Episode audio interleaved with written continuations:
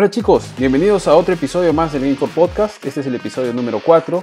Recuerden que pueden encontrarnos siempre en el Facebook, que estará uno de los segmentos, que lo pueden encontrar editado con video, que hace referencia a todo lo que vamos diciendo y así, muy chévere. Adicionalmente a ello, en Spotify van a poder encontrar el episodio completo, donde van a encontrar desde el intro, los distintos segmentos y demás. Así que síganos en Spotify, síganos en Facebook, vean el video y acompáñenos siempre. Todas las semanas eh, encontrarán generalmente los días lunes, a menos que tengamos alguna dificultad técnica, pero aquí estamos, comentando con ustedes, disfrutando, hablando de videojuegos, de nuestros hobbies, de lo que más nos gusta. En esta noche nos acompaña el gran Johan Dazábal. Hola Johan, ¿cómo estás? Hola, hola Ari, hola Jorge, Benito, ¿cómo están chicos? Hola con todos, este es el gran Jorge García. Hola Ari, ¿qué tal? ¿Cómo estás? Eh, una vez más, listos para grabar esta semana. Y por segunda semana consecutiva, el gran Alejandro Benítez. ¿Qué tal muchachos? ¿Cómo están? Hola a todos. Genial. Hola con todos chicos. Y sin más preámbulo, arrancamos. Ustedes saben, para comenzar, vamos a comentar qué hemos hecho o qué hemos jugado en la semana de interesante. Sabemos que en esta semana Johan nos tiene algo súper interesantísimo y que creo que a todos, a todos, a todos nos va a gustar y que estamos esperando y muriendo por saber. Johan, danos la gran, la gran noticia, la gran sorpresa. bueno, sí. Este, de, hecho, hace un par de semanas eh, Sony PlayStation nos mandó The Last of Us parte 2 y bueno, ya lo jugué, eh, le he pasado, bueno, le he pasado dos veces y ahorita estoy como que en mi tercera pasada, pero ya en el modo Yuka, para ver cómo este, se diferencia el juego de, las, de sus otros modos. Bueno, ya nada, eh, hemos, estado jugando el, hemos estado jugando de las of 2, ya lo pasamos, ya conocemos, ya no somos vulnerables a los spoilers, así que no hay ningún problema. Ah, obviamente todavía no puedo decir muchas cosas porque todavía estoy como que sujeto al embargo, pero digamos como que el primer embargo ya murió. ¿Qué significa? Que sí podemos hablar acerca de primeras reacciones, de nuestras primeras opiniones acerca de dos horas de juego, de una zona muy específica, en la cual hemos visto gameplay, hemos visto este, muchos de los enemigos, hemos visto cuáles son las diferentes mecánicas que tiene ahora Ellie y cómo esta ayudan enfrentarse a estas nuevas amenazas, pero obviamente no podemos tocar todavía nada, nada de historia. Más o menos, ¿qué es lo que quieren saber? A ver, yo aprovecho para preguntarte, eh, obviamente, sin tratar de, o spoiler lo mínimo posible, ¿qué gran cambio has encontrado a nivel de jugabilidad? Ya, o sea, lo primero, eh, Ellie es un personaje muy distinto a Joel. Eh, o sea, todos han jugado el primer de Last of Us, ¿verdad? Benito, tú, o sea, sé que Ari y Jorge lo jugaron. ¿Tú, Benito, lo jugaste o no? O sea, me lo he visto todo, pero no lo he jugado. Ah, ok, ok, ok. Bueno, o sea. Lo juego en YouTube. la vieja confiable. Este, yo, o sea, Ellie y yo son dos personajes muy distintos. Eh, tanto Ari como, como este Jorge se acordarán de cómo era manejar a Ellie en el primer juego. Es similar en el sentido de que es un personaje mucho más débil que yo. O sea, no es como que ella va a ir y contra el enemigo y sacarle el ancho a puros golpes. O sea, lo puede hacer, pero probablemente le va a costar mucho más eliminarlos así. Digamos que para eh, equilibrar eso, ahora Ellie tiene una navaja irrompible. No sé si en el modo más yuca, que acaba de salir un parche con el modo grounded, que sería como que el modo más yuca del primer juego, ahora recién está disponible en la 2. No sé si esta navaja se va a romper o no, pero por lo pronto sí te ayuda bastante a hacer ataques melee a otros enemigos, pero o sea, son como que ataques constantes hasta que finalmente lo derribes. Ahora, otro tema interesante es que no solo eso, sino también tienes como que un botón dedicado a, esquivar a los enemigos. Es como que ahora, por ejemplo, los, los, los, este, los infectados vienen y te, te arañan, te hacen un montón de cosas, te pueden hacer un amague, y tú para contrarrestar ese amague apretas el botón L1 para hacer como que un contramague, como que esquiva su ataque y te da un punto eh, preciso para que tú puedas ya empezar a, a, filetearlo, a apuñalarlo. Esa es también una de las diferencias. Ahora, en esta ocasión, Ellie ya puede nadar. Como saben, en el anterior no, no nadaba, ahora Ellie nada. El sistema de armas es básicamente muy similar al primero, o sea, con algunas diferencias en cuanto a mejoras. Tú puedes mejorar de alguna manera algunas armas para que se sienta un poquito distinto, pero bueno, creo que básicamente es lo mismo. En cuanto a enemigos, creo que sí, el, en, el State of Play se vio que hay como que dos facciones nuevas. Una son los Serafitas, que son como que un culto ahí dentro, de, dentro del juego, que son como que fanáticos religiosos, y el otro son eh, el, digamos que como que los nuevos, los nuevos Firefly, que se llaman los Wolf, que es otro grupo con el cual te vas a ir enfrentando. Aparte, obviamente, los enemigos, los clickers y otros infectados. Y de hecho que hay nuevos infectados. No sé qué tanto puedo hablar de eso. Creo que ya se presentaron en el video. La verdad, la verdad, yo no he visto el último Zero Play porque como ya lo jugué, es como que ya me dio flojera verlo. Hay algunos que no hemos visto que en el primer juego, que ahora aparecen aquí, sí van a representar cierto nivel de amenaza, por lo cual siempre hay, un, siempre como que un sistema táctico para que puedas enfrentarte a ellos. Eh, esas son como que de las cosas nuevas. Básicamente es eso, o sea, la tensión en el juego siempre está presente. A mí me gusta ser sigiloso. Me gusta mucho el ataque en sigilo y creo que el juego te da bastantes recursos para que tú puedas poner eso en marcha. No soy el tipo que entra y comienza a disparar como un loco, además que obviamente no tienes los recursos necesarios ni las municiones suficientes para hacer eso. Siempre como que todo escasea mucho, sobre todo si lo juegas en niveles más difíciles. Entonces el nivel de sigilo sí es importante. Y ahí este, Ellie es mucho más pequeña, es mucho más sigilosa, se mueve de manera un poco más ágil, qué sé yo, puede saltar. Ahora, el botón de salto para mí no ha sido como que un gran un gran aditamento. Creo que lo he usado muy poco. E, es más un, como que una acción que haces para resolver los, los momentos donde hay plataformas en el juego. Porque a nivel de combate creo que se usa muy, muy poquito. Este, pero eso, esos son como que las diferencias que he podido encontrar y las cosas que por ahora puedo hablar, ya que evidentemente todavía estamos en embargo y si obviamente quieren conocer ya como que las opiniones completas en las cuales toquemos historia, las mecánicas más a fondo, eh, los distintos elementos que también este, condimentan el juego. Eso lo van a poder leer el 12 de junio, que no me acuerdo qué, fecha cae, creo que el lunes, no estoy seguro, en gamecore.com.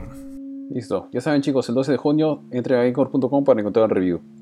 Ahora, Jorge, ¿tú qué has estado jugando esta semana? Eh, bueno, esta semana, eh, de hecho he empezado a jugar hace poco, recién este Shantae and the Seven Sirens, este juego de, plataformas de, de, Way Forward, la misma gente que ha hecho, bueno, toda la serie Shantae. Shantae es como que su, mascota, su, heroína principal. Eh, tuve la chance de, digamos, de conocer un poco más de la, compañía cuando sacaron River City Girls, este beat'em basado en la, serie Kunio Kun.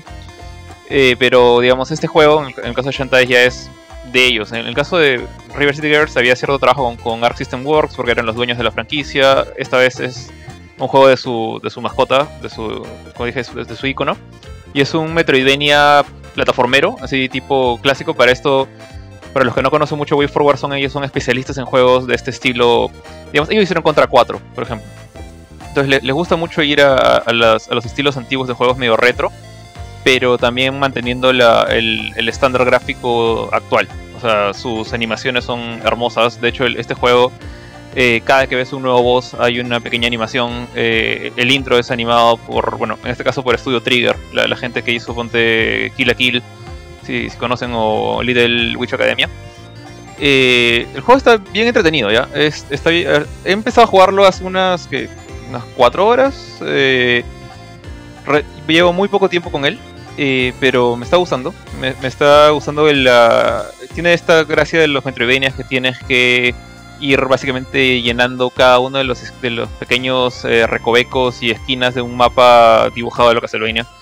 Eh, con diferentes habilidades que consigues justamente de otros personajes que te brindan magia. Tu, personaje, para quienes no, lo, conocen, es mitad humana, mitad genio, entonces tiene poderes mágicos. Y su poder es transformarse. Entonces, justamente como se transforma en otras criaturas, te puedes, por ejemplo, eh, te permite meterte por lugares más pequeños o hacer un dash en el aire, trepar por las paredes. Y bueno, si, si a la gente le gusta este, estilo, eh, Metroidvania, Castlevania, los Metroid 2D, por si acaso, nada, de Prime, eh, creo que este estilo de juego, si es que les gusta la estética de, Way Forward, es bien, es, es bien chévere, la verdad. Me, está gustando, ya daré mi, mi veredicto de acá unos, unos días más. Pero es un, debo decir que es un cambiazo frente a Mortal Kombat. Sea, pasar de, sangre y muertes a algo súper eh, cartoony, mucho más bonito, colorido, es, es este ir de un extremo a otro del, espectro. Jorge, yo lo descargué, o sea, he jugado muy poco, pero sentía que era muy similar a los anteriores. ¿Tú que lo has jugado más, has sentido algún otro cambio, algo más específico o no? Mm, creo que el mayor cambio que veo frente a los anteriores es este los gráficos. No sé si te has dado cuenta que ya no están usando pixel art. Claro, sí, claro. O sea, eh, Ahora es, todo vectorizado. De hecho, a veces hacen animaciones por huesos. Eh, normalmente las animaciones por huesos son un poco riesgosas, porque no, necesariamente salen bien, a veces salen un poco como estos muñecos de papel que te vendían en, los mercados que tenían chinches en los codos y en los brazos, ¿te acuerdas? Claro, claro. Eh, pero, pero como esta gente realmente la rompe en animación, eh, le han sacado la vuelta, creo, al, asunto y, se ve bien. A, veces se ven un poquito exageradas las animaciones, pero en lo que es gameplay, movimiento, Sí, es, similar a los anteriores, honestamente sí por ese lado. No, no hay mucho que, que recriminarles tampoco ahí. Ahora, Jorge, sácame una duda. Esta serie de Shantae, si no me equivoco, no es una IP nueva. Ya, tiene varias versiones y tiene sus, sus añitos encima, ¿o no? No, no, justamente como decía, o sea, eh, Way Forward se, le conoce mucho por haber trabajado en franquicias como, bueno, River City con Arc System Works, en el caso de Contra 4 con Konami hace muchos años, cuando... con Contra 4 fue que se dieron a conocer. Eh, tienen una que otra IP propia por ahí, este, medio caleta, como creo que es, hay uno que se llama Spider Saurus o Spider Source para Apple Arcade. Eh, pero en el caso de Shantae, Shantae es básicamente su mascota. Es como el, Mega Man de Capcom, el Mario de Nintendo. O sea, este, este estudio es mucho más pequeño, ¿no? Pero eh, Shantae es la es el icono que siempre han tenido. Entonces sí, su, su franquicia tiene, tiene tiempo ya. Creo que antes está... ¿Cuántos juegos? Este creo que es el quinto juego de Shantae, si, no me equivoco. Bueno, no, más que nada, como lo que decía, o sea, si les gustan los Metroidvanias, les gusta el, el estilo así súper caricaturesco, súper light, nada, nada dramático, nada que ver con Last of Us 2. O sea, súper relax. eh, es, un- es una buena opción. Y te tiene que gustar las plataformas de todas maneras, porque hay bastantes saltos, bastante trepar. eh, ese, estilo de juegos, eh, pero como digo, con, una, tem- una temática super light, digamos que contrasta con, por ejemplo, Castlevania. De hecho, este, una de las razones por las cuales me bajé es justo por lo que comentas, Jorge. O sea, tú has venido de Mortal Kombat, yo no lo jugado tanto más allá de la, más allá de la campaña. y es como que fatalities, muertes, qué sé yo. Y luego entrar a The Last of Us 2, donde la cosa es igual de brutal. O sea, algo que sí obviamente puedo decir es que el juego es brutal, es brutal. Eh, me he visto eh, eh, obligado a, escuchar este... eh, bueno, cuando, cuando los apuñala en el cuello, salen estos sonidos guturales de la gente muriendo, como que... Y es como que suena muy vívido. Y yo estoy jugando con headset, o matar a los perros, me he bajado no sé cuántos perros, man. Este, creo que también parte de mí era, ¿sabes qué? Necesito un break. Voy a, voy a bajar Shantae.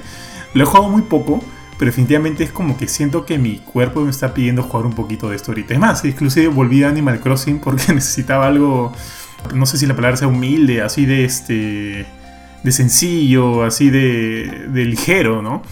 Eh, pero sí, o sea, ahora quiero jugar Shantae. De hecho, es como que ahorita está entre mis radares. Mi, sistema me pide. Es como cuando comes mucho tiempo grasa y luego quieres agua. Ahorita mi tiempo, o sea, mi cuerpo me está pidiendo un poquito de Shantae, un poquito de Animal Crossing o cosas así más, más light.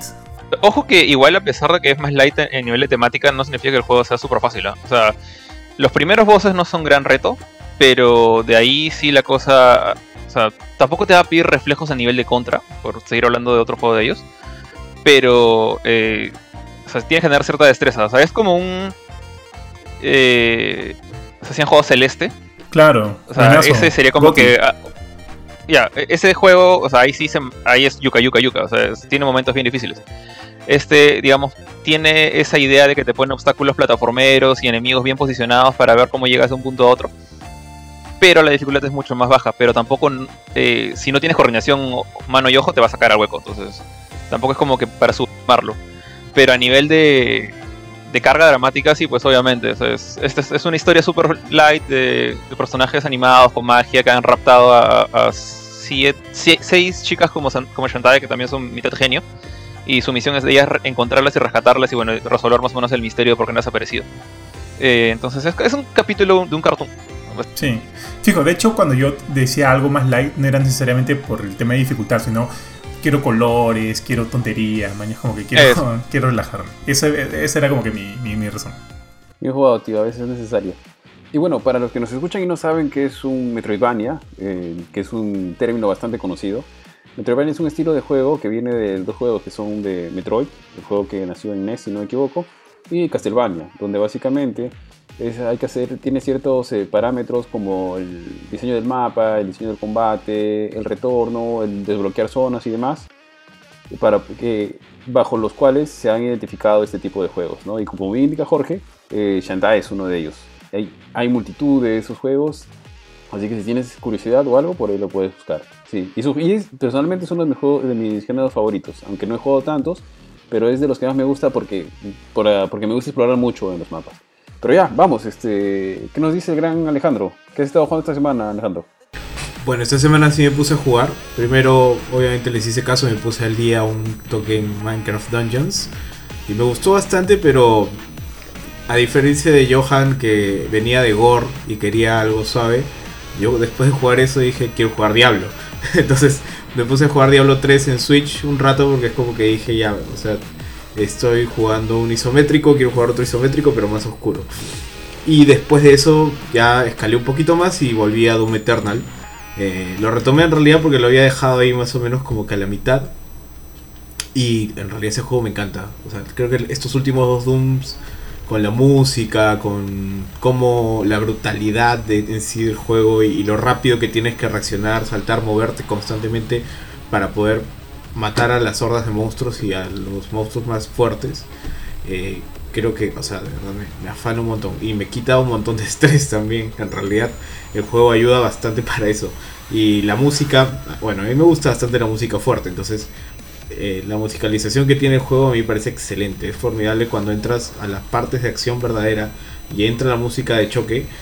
Y, y, o sea, y sientes toda la adrenalina, ¿no? Que tienes que correr, que tienes que moverte aquí, allá, agarro, agarro balas acá, tengo que sacar la motosierra para agarrar más balas, tengo que eh, agarrar vida porque me estoy muriendo, o acá hay un orbe que me va a hacer entrar en berserk y todo lo demás.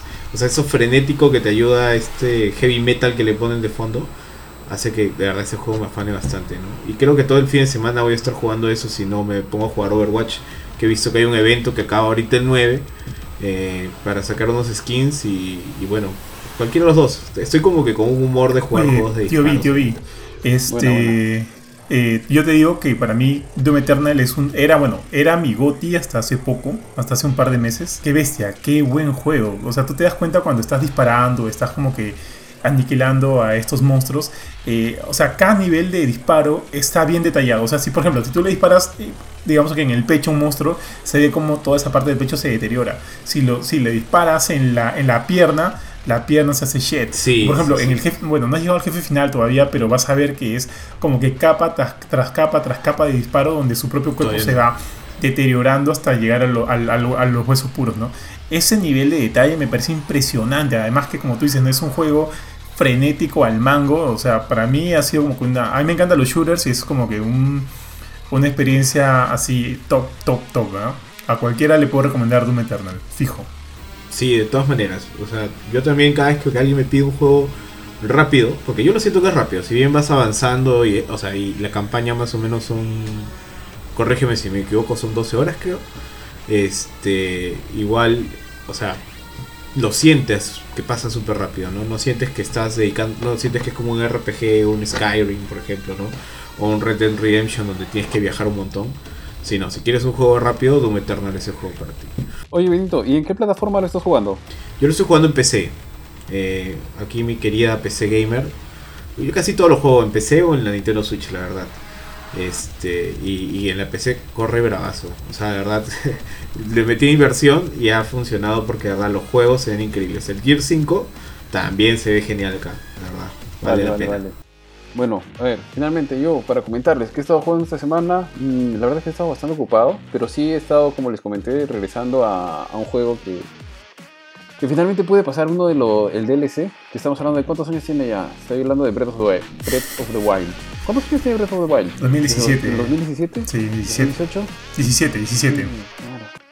Sí, ha, ha tenido que suceder esta cuarentena para poder este, pegarme y terminar el DLC que me compré ahí nomás apenas compré el juego. Pero bueno, el, el DLC bacán, te pone unos retos chéveres, me gusta investigar el mapa, me gustó un poquito el trasfondo de la historia que le dieron.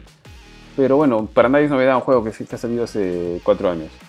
Así que prometo ponerme las pilas para la próxima semana y compartirles a ver si consigo algún título que esté por ahí entretenido. Ari, yo tengo una pregunta para ti. ¿Cuándo vas a acabar Pokémon? Pokémon. ¿Lo vendiste? Ah, esa es una buena pregunta. ¿No lo ¿eh? vendiste, Sobre todo sí? porque.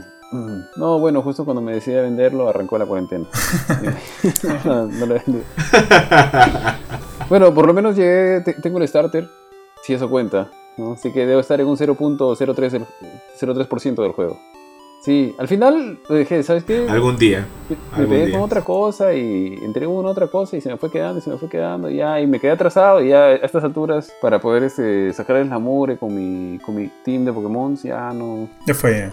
No, creo que ya estamos un poquito desfasados. Sí, Oye, porque ahorita sale el DLC, ¿ah? sí correcto. Y sí había visto que tenía, tenía cosas bien chéveres, ¿no? Había algunas este, versiones nuevas, Sí, sí. una, una versión nueva de Slowpoke, si no me equivoco. De No sé Slowbro. ¿Cómo se llama esta versión?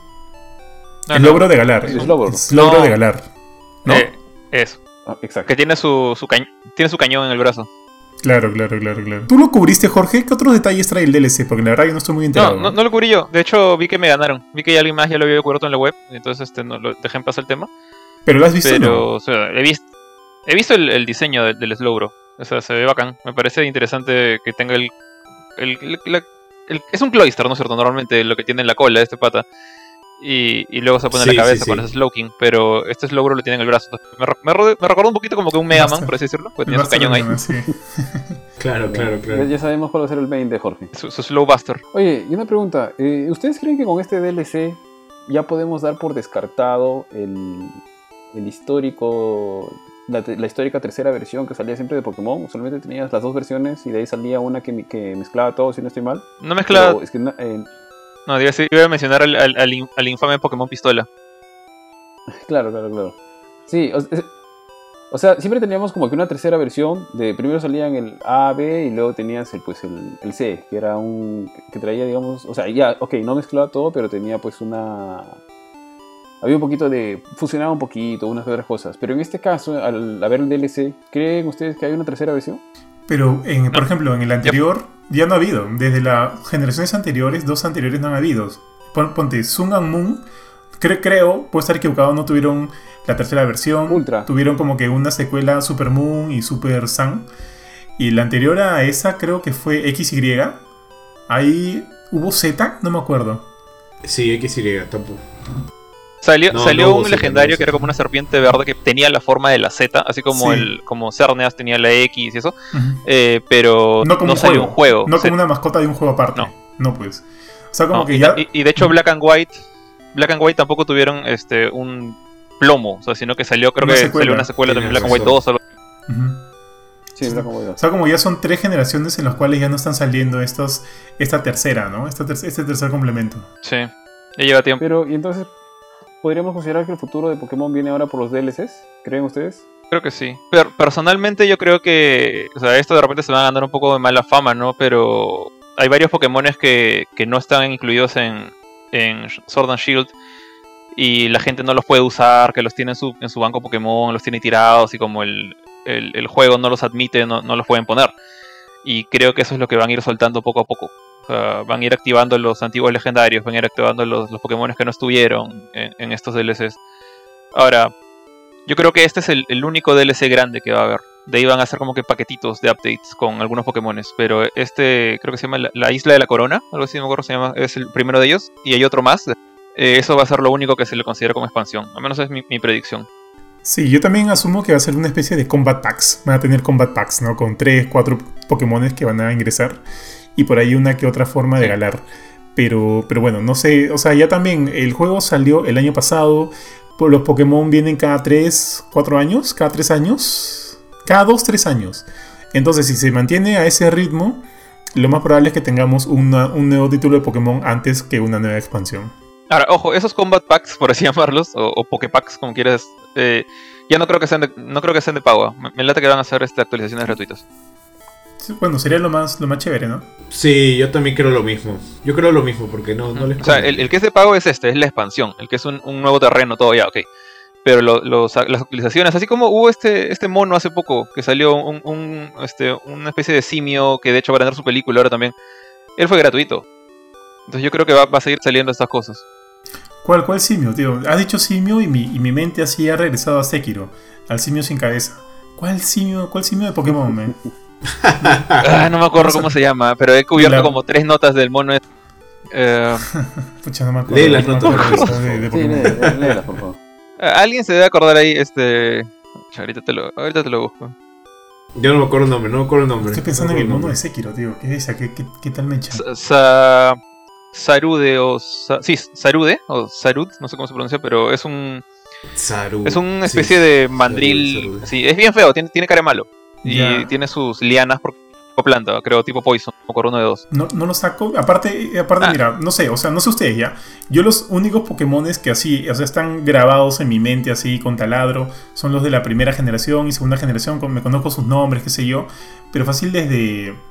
¿Qué fue? Pues desde este, Diamante y Perla, no, desde antes de Diamante y Perla, desde Rubí y Zafiro. Ya es como que no, no, me, ha, no me he afanado a aprenderme los nombres de los nuevos Pokémon. He jugado el último, me pareció un juego bravazo, el, eh, estos últimos. Sword and Shield. Y. Perdón, Sword and Shield, ajá. Pero este, más allá de los Pokémon clásicos, que obviamente los reconozco, todos los nuevos ya me olvidé sus nombres, no me interesa recordar sus nombres. Este, creo que no me no, ninguno me pareció como que memorable para decir, puta, qué paja este Pokémon. Más allá fácil, sal- salvo el Farfetch de Galar, que me parecía bravazo. Pero de ahí es como que. Como que ahí. os- Pero, Uh, pero es porque sí, es Farfetch, pues. O sea, Farfetch ya es un Pokémon de la primera generación y de alguna manera lo reconoces, es sencillo Claro. reconocerlo. Pero como que de Claro. la nueva camada no hay ninguno que me haya parecido este. eh, no sé, que me haya afanado para, para tenerlo ahí en mente. Es más, no me acuerdo. Es más, me acuerdo muy poco de los nuevos Pokémon de, de, de Sword and Shield, de Galar. No, no los recuerdo, no los tengo presentes. Tenía, o sea, tengo, tenía mi O sea, yo- party un Charizard y mi Charizard era como que lo más chévere de mi, Sí, de mi, de mi, de mi party Pokémon, ¿no? Pero de ahí es como que no, ya, ya no, no hago clic más allá de como que acabo la aventura, me parece bravazo, veo qué evoluciones hay y ahí quedó. Ya no hay como que ese feeling. sí, es cierto. Yo estoy completamente igual que tú. Ahorita estoy intentando acordarme cómo se llamaban algunos de los starters. Y me acuerdo de memes nada más, o sea. ¿Cuáles eran? El, No el monito, el renacuajo y el conejo. Scorbunny. Ah, no, el conejo. Los nuevos, El sí. mono. Scorbunny. Sí, esos Sí. son- Scorbunny. Pero el mono, yo elegí el mono y no me acuerdo su nombre. Ala, ¿Cómo se llama el No me mono? acuerdo su nombre para nada. Ni de la ¿Groki? última ¿Groki? evolución. ¿Algo así era? No. No me acuerdo. No, Groki era de la. De, O sea, No, existe no un Groki. Ya, no me acuerdo si es este. Sí. Ahorita Ah, te lo no. confirmo. Vamos a hacer así a lo... A lo Sí, es el- es este, es este. sale- sale Es Groki. el, Sí, es el mono baterista. Eh, sí, Groki. Ya ah, el mono baterista.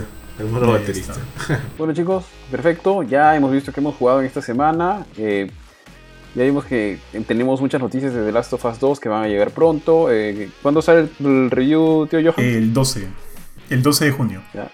El 12 de junio. Estén Perfectos, el 12 de junio estén atentos. Y ya saben que el episodio completo lo pueden escuchar en Spotify y toda la primera parte la pueden ver en, en Facebook.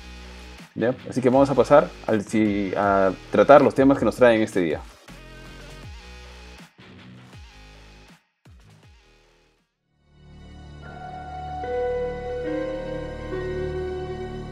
Hola chicos, bienvenidos a este nuevo segmento eh, del episodio 4. Y en esta ocasión vamos a hablar de un tema bastante interesante y de un juego que es legendario, que todos conocemos, probablemente muchos lo conocemos desde nuestra niñez, lo hemos venido jugando en la adolescencia, en la juventud, en la universidad, las nuevas entregas, las odien, las amen, pero aquí está y, mucha, es uno de los caballitos de batalla de Capcom. En esta ocasión vamos a hablar de cuál es el juego favorito de Resident Evil que tenemos y qué estamos esperando de la siguiente entrega. O sea, estamos hablando de probablemente Resident Evil 8, para ser más claros, ¿no? No contemos los spin-offs en este caso. Así que para comenzar, comencemos con Jorge. Jorge, ¿cuál es tu juego de Resident Evil favorito? Eh, bueno, mi juego de Resident favorito es Resident Evil 2. Eh, de hecho, creo yo que ahora es el, es el remake de Resident Evil 2. De hecho, gracias al, juego del año pasado de Capcom. Eh, pero hay otro juego que quizás este. O sea, llegó a rivalizar antes de que saliera el remake. Llegó a rivalizar fuertemente con, con mi gusto por Resident 2. eh, y creo que hasta. No, de hecho, creo que hasta antes del remake lo hubiera, sí lo consideraría mi favorito. Por encima del Resident Evil 2 original. eh, que es Resident Evil Code, Code Verónica. Sí.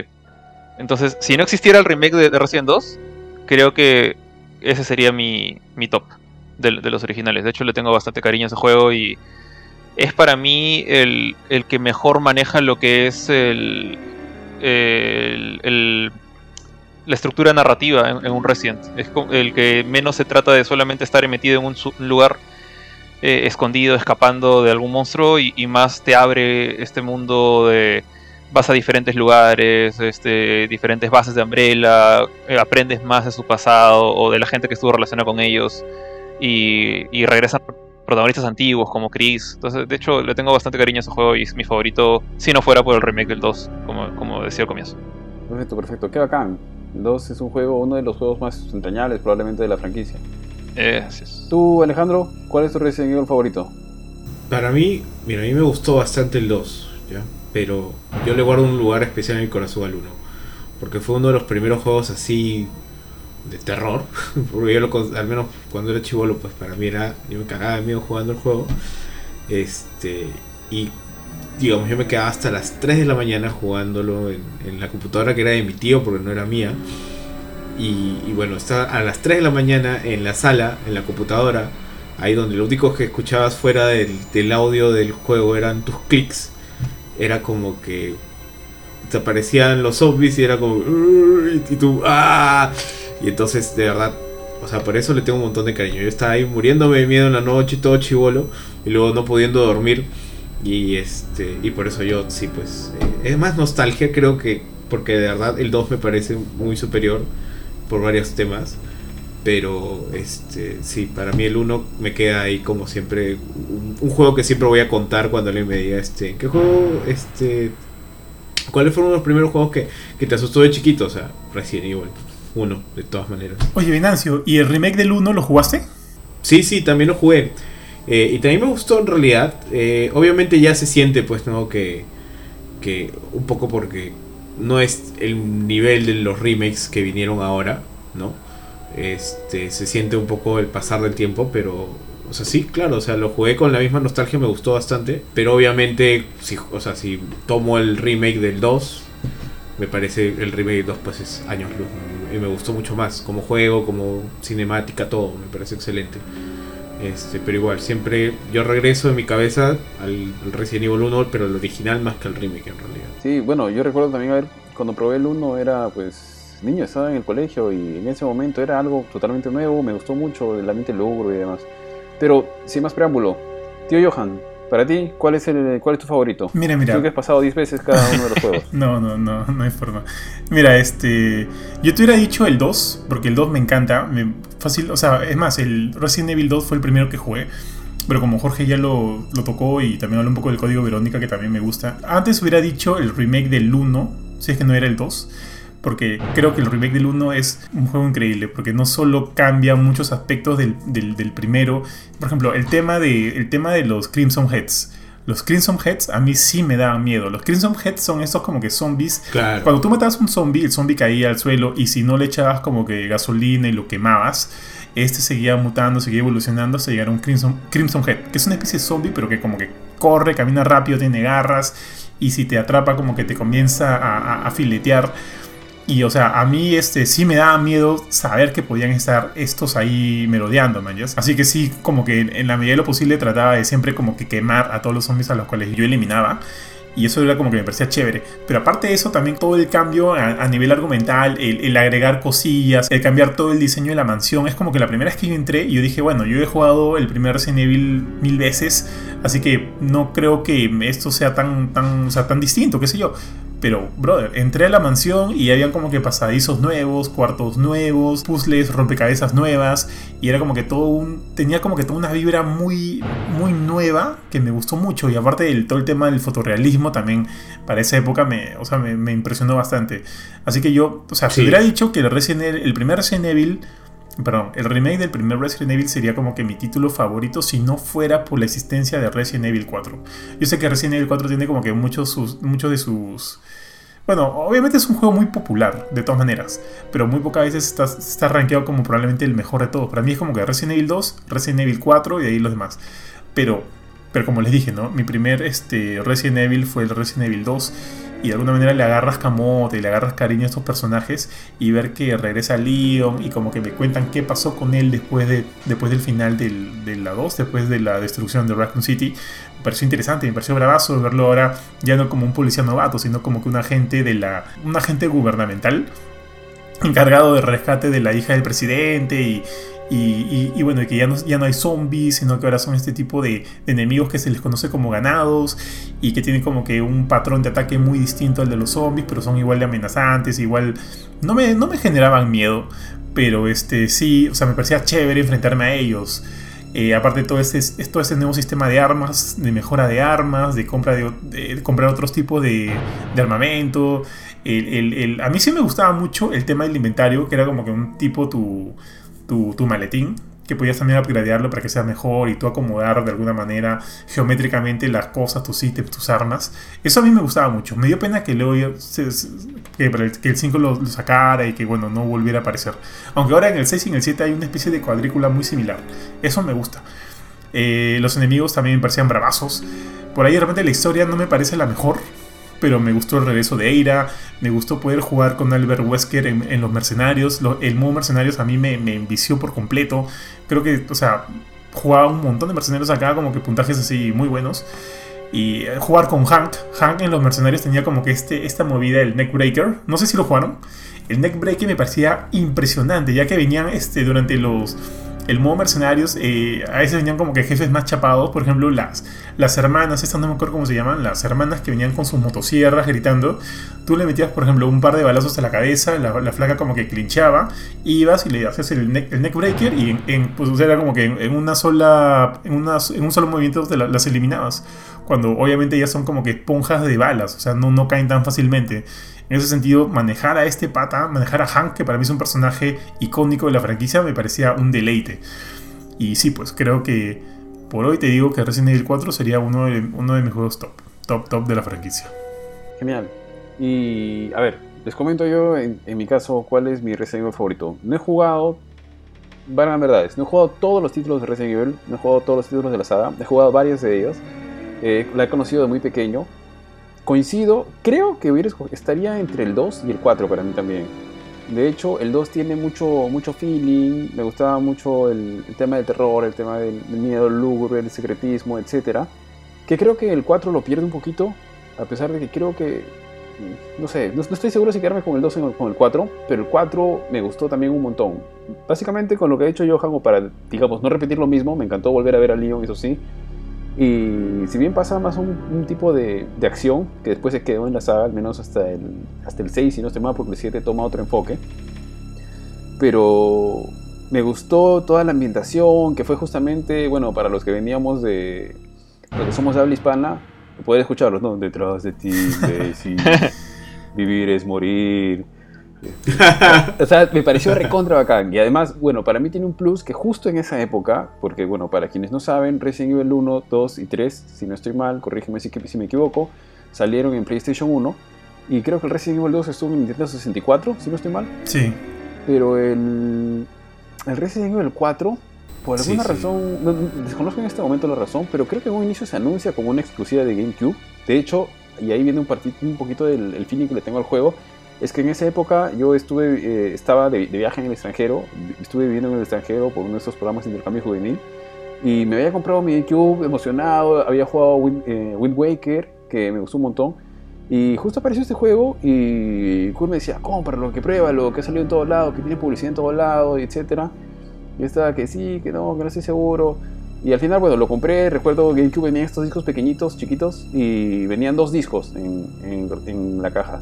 Y recuerdo que, bueno, en, la casa pues vivíamos unos 5 o 6 chicos y yo me ponía a jugar y ellos se quedaban alrededor mío mirando porque, o sea, te atrapaba, en realidad te atrapaba no solamente el, y, es cierto, ¿ah? te atrapaba no solamente el, hecho de que como todo era acción, poder moverte, la historia, cómo se iba moviendo, cómo se iba narrando, y me pareció muy bacán, una experiencia muy bacán. Luego creo que Resident Evil 4 le hizo la jugada, a, o bueno, Capcom le hizo la jugada a Nintendo, no sé si me estoy equivocando aquí, y salió en, en Play 2 y bueno, lo que vino después en la saga ya creo que fue un, bajón en ese momento, ¿no? Hasta probablemente que saliera Revelations o alguno de los spin-offs o del número 7.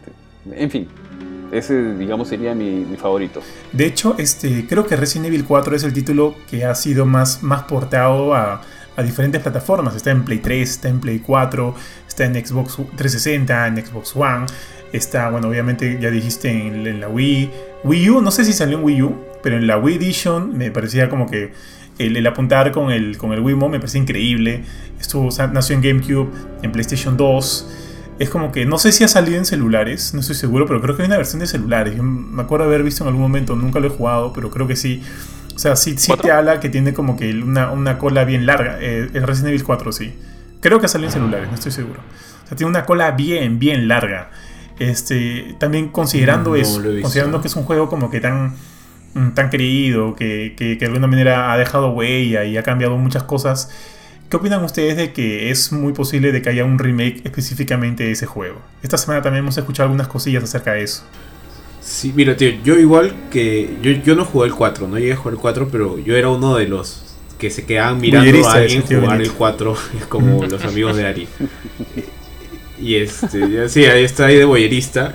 Y me parecía brazo, o sea, de cuando en cuando me pasaba el mando yo jugaba un rato porque, o sea, yo estaba ahí de visita un toque y en realidad eh, supuestamente íbamos a estudiar y nos, y nos quedábamos jugando en, la Play. Y él, eh, o sea, y me dijo, oye, hay que, tienes que ver este juego, está increíble. Sea, yo conocía Resident Evil y cuando vi el 4 dije, wow, o sea, no es, no es igual a los otros que he jugado antes. Yo creo que de todas formas sacar, o sea, si ya se animaron a sacar el 2, se animaron a sacar el 3, de todas formas se tienen que animar a sacarle el, remake del 4 porque o sea, les va a llenar los bolsillos de billete a ellos y la gente va a estar feliz también, ¿no? O sea, y la idea también es que hagan algo completamente nuevo, como bien mencionas, como el Resident Evil 1, o sea, que cambien algunas cositas. Y bueno, los rumores también indican eso, ¿no? Creo que hay, hay algunos cambios en, el 3 que, que, están apuntando justamente para enganchar con, con este nuevo con este remake y creo que también con el 8, incluso si mal no recuerdo que Pero fijo, no sería como que, no sé, pues no pasar por alto eh, todo lo que significó Code Verónica. Y considerando que es, uno de los juegos favoritos de Jorge. Pucha, o sea, probablemente, pero pero van a ir por un. O sea, yo creo que si ya tomaron la decisión, porque de todas formas, si, si lo van a sacar, ya lo están haciendo. Este, la decisión va a ser comercial ahí. Eh, yo creo que en este caso, o sea, si sacan el 4 como, como remake, va a ser más que nada, como dice, eh, que es algo comercial es un tema de que es el, es el Resident más, más popular eh, actualmente al menos y que ha salido en medio de plataforma, consola, PC, eh, no sé si salió en Mac incluso. Eh, pero a mí me duele un poco porque siento que Code Verónica es súper importante a nivel de historia. como que es una piedra angular en, todo el tema de, de Resident Evil, de, todo el, el lore general. Pero también entiendo si simplemente lo dejan como tal, como estaba. Claro. O sea, a, lo que me refiero con dejarlo. Sí. No, perdón, continúa, continúa. No, lo que decía es que a dejarlo como estaba me refiero en que no creo que. Si, sale Resident Evil 4 Remake, sale para PlayStation 5. Eh, no creo que ignoren los eventos de Código Verónica. O sea, los van a mencionar, van a ocurrir, se van a ir a Alaska, Claire va a estar ahí con, con, Chris, este, va a salir eh, Alexia, todo el tema, pero a lo mucho vamos a tener como que un pequeño videito al inicio a lo de Devil May Cry 5 que decían el eh, Previous Leon, pero no van a hacerlo juego. Porque no les conviene a nivel marketero el que más jale es el 4. Sí, sí, para los que no somos tan, conocedores, ¿nos puedes eh, quizá un poquito ampliar en qué, en, cronológicamente, dónde se ubica Verónica, ¿no? Entre el 3 y el 4. O sea, el 3, de hecho, de hecho sería entre el 2 y el 4. Porque el 3 acaba poco antes del. O sea, ligeramente antes del 2. no miento. Acá al mismo tiempo. O sea, porque en lo que Leon y Claire están saliendo del trencito y se van para afuera, cae el nuke. Entonces, como que. Después de eso, después de la destrucción de Raccoon City, eh, se lleva a cabo eh, Code Verónica. Hay, un, hay una brecha amplia de tiempo ya en lo que, en lo que ocurre esto. En lo que Claire este, va, invade Umbrella, como, como se ve al inicio de Code Verónica. Pero es antes del 4 y después de, los clásicos, digamos de la trilogía clásica. Johan, en tu consulta, ¿cuál había sido la pregunta exactamente? O sea, si estaban obviando mucho a Code Verónica, lo estaban dejando pasar. No, no, o sea, que, eh, más o menos, eh, ¿qué opinaban ustedes de un remake de Resident Evil 4? Considerando también que Resident Evil 4 es, por muchos, eh, uno, o sea, uno de los mejores juegos de la franquicia y que de alguna manera no, no quisieran que lo toquen, porque, o sea, el juego tal como está entre comillas, es perfecto para muchos. Y este, sentir que lo van a retocar, que lo van a traer de vuelta, puede ser como que, como que escupir en la Biblia o algo así, manchas. Porque, o sea, por ejemplo, con lo ocurrido en, la, con lo ocurrido en el 3. El 3 yo, o sea, para mí nunca fue el mejor juego. Pero, o sea, tenía entre comillas feeling porque es, justo es como que parte de la trilogía original y, y, le, tengo como, le tenía como que muy buenos recuerdos a Nemesis y toda la onda y los trailers del remake del 3 me parecían como que alucinantes, me parecían bravazos, pero el momento de jugarlo fue como que hay una cosa medio rara, o sea, o sea, no es que no me haya gustado el juego, sí me gustó, o sea, me pareció interesante, pero sentía que los cambios hechos al remake de Resident Evil 3 me malograron un poquito la experiencia, sobre todo con Nemesis. Ahora, teniendo ese mal sabor de boca, cuando ya habíamos tenido uno muy bueno con el remake de Resident Evil 2, que para mí es un juegazo, un juegazo en, muchos sentidos, da miedo también, eh, no sé, pues imaginarme cuál va a ser el tratamiento que tengan con el remake del 4. Mm, sí, mira, yo le tengo mucho cariño al 4. No he jugado ninguna de las, de las otras versiones porque básicamente Resident Evil 4 es como el Skyrim de Capcom que está en todo lado. Y mm, tengo sentimientos encontrados. Eh, por momentos me gustaría volver al juego en una versión mejorada, sí, definitivamente. Pero a la vez tengo temor en pensar que podrían cambiar algo que, que me haya gustado mucho en el juego, que me logren en el juego. O sea, porque, y de hecho, si no me equivoco, Resident Evil 4 eh, tuvo, fue muy bien recibido por la crítica en su momento. De hecho, es un muy buen juego. Y no sé, es como que, querer cambiarle algo que ya de por sí era, era muy bueno, es como que, más allá del tema gráfico, ¿qué le podrías mejorar?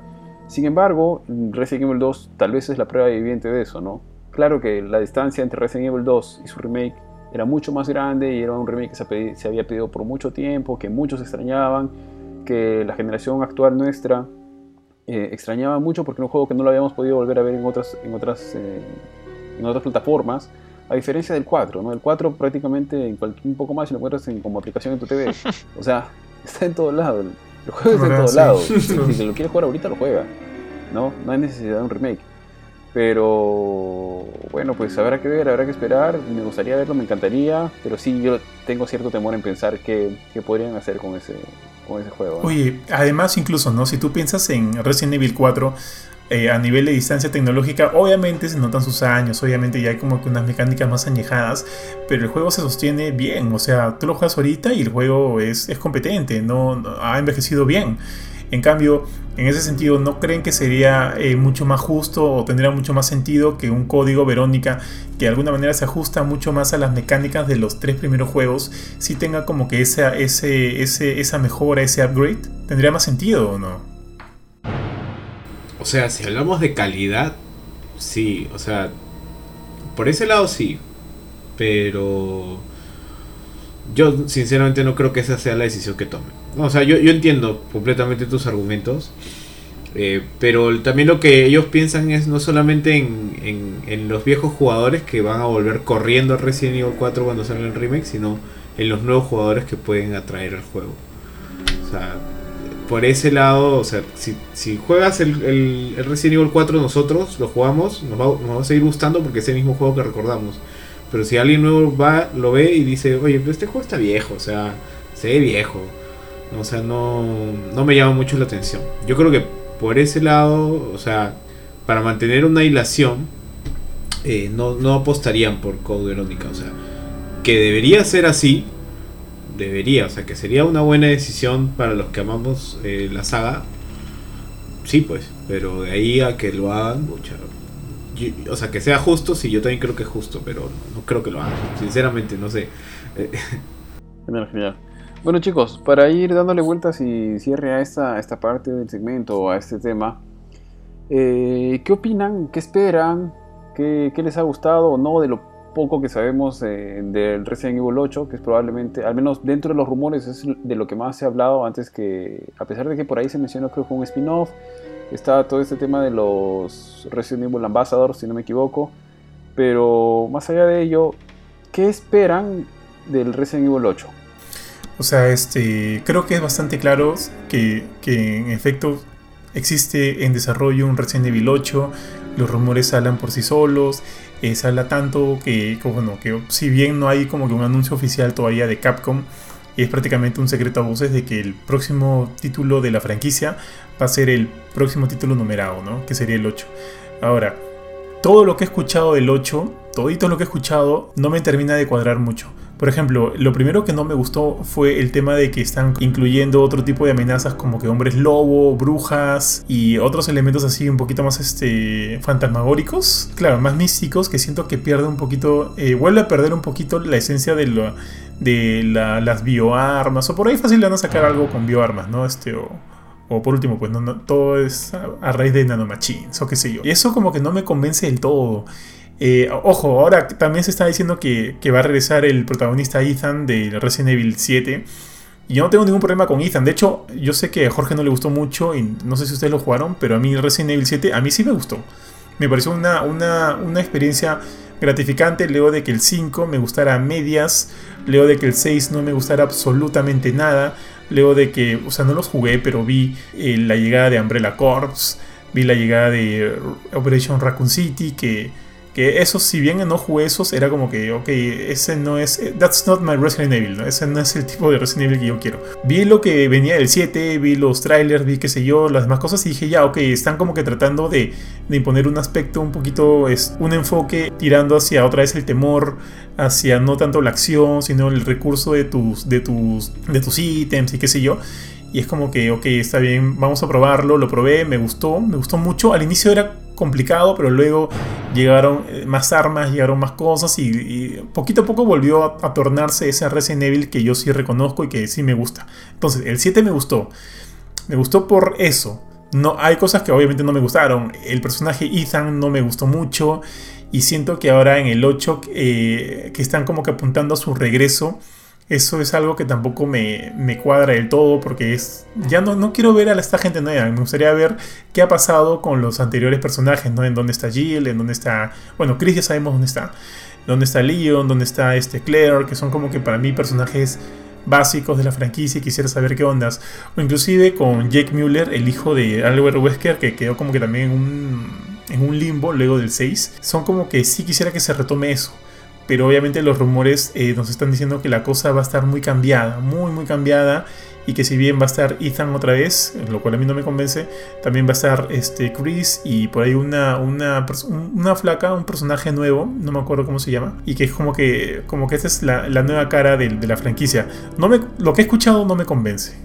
Pero obviamente voy a esperar a ver un gameplay, voy a esperar a ver qué ondas. O sea, creo que acá como por las cosas buenas que ha estado haciendo últimamente, desde Monster Hunter World, creo que hay que darle el, beneficio de la duda también. ¿Y tú, Jorge, qué esperas de Resident Evil 8? Bueno, eh, lo primero que, espero de Resident Evil 8 es que, y esto sé que no va a ser como con una opinión muy popular, eh, eh, preferiría que se alejen del, del acabado o de la temática de Resident 7.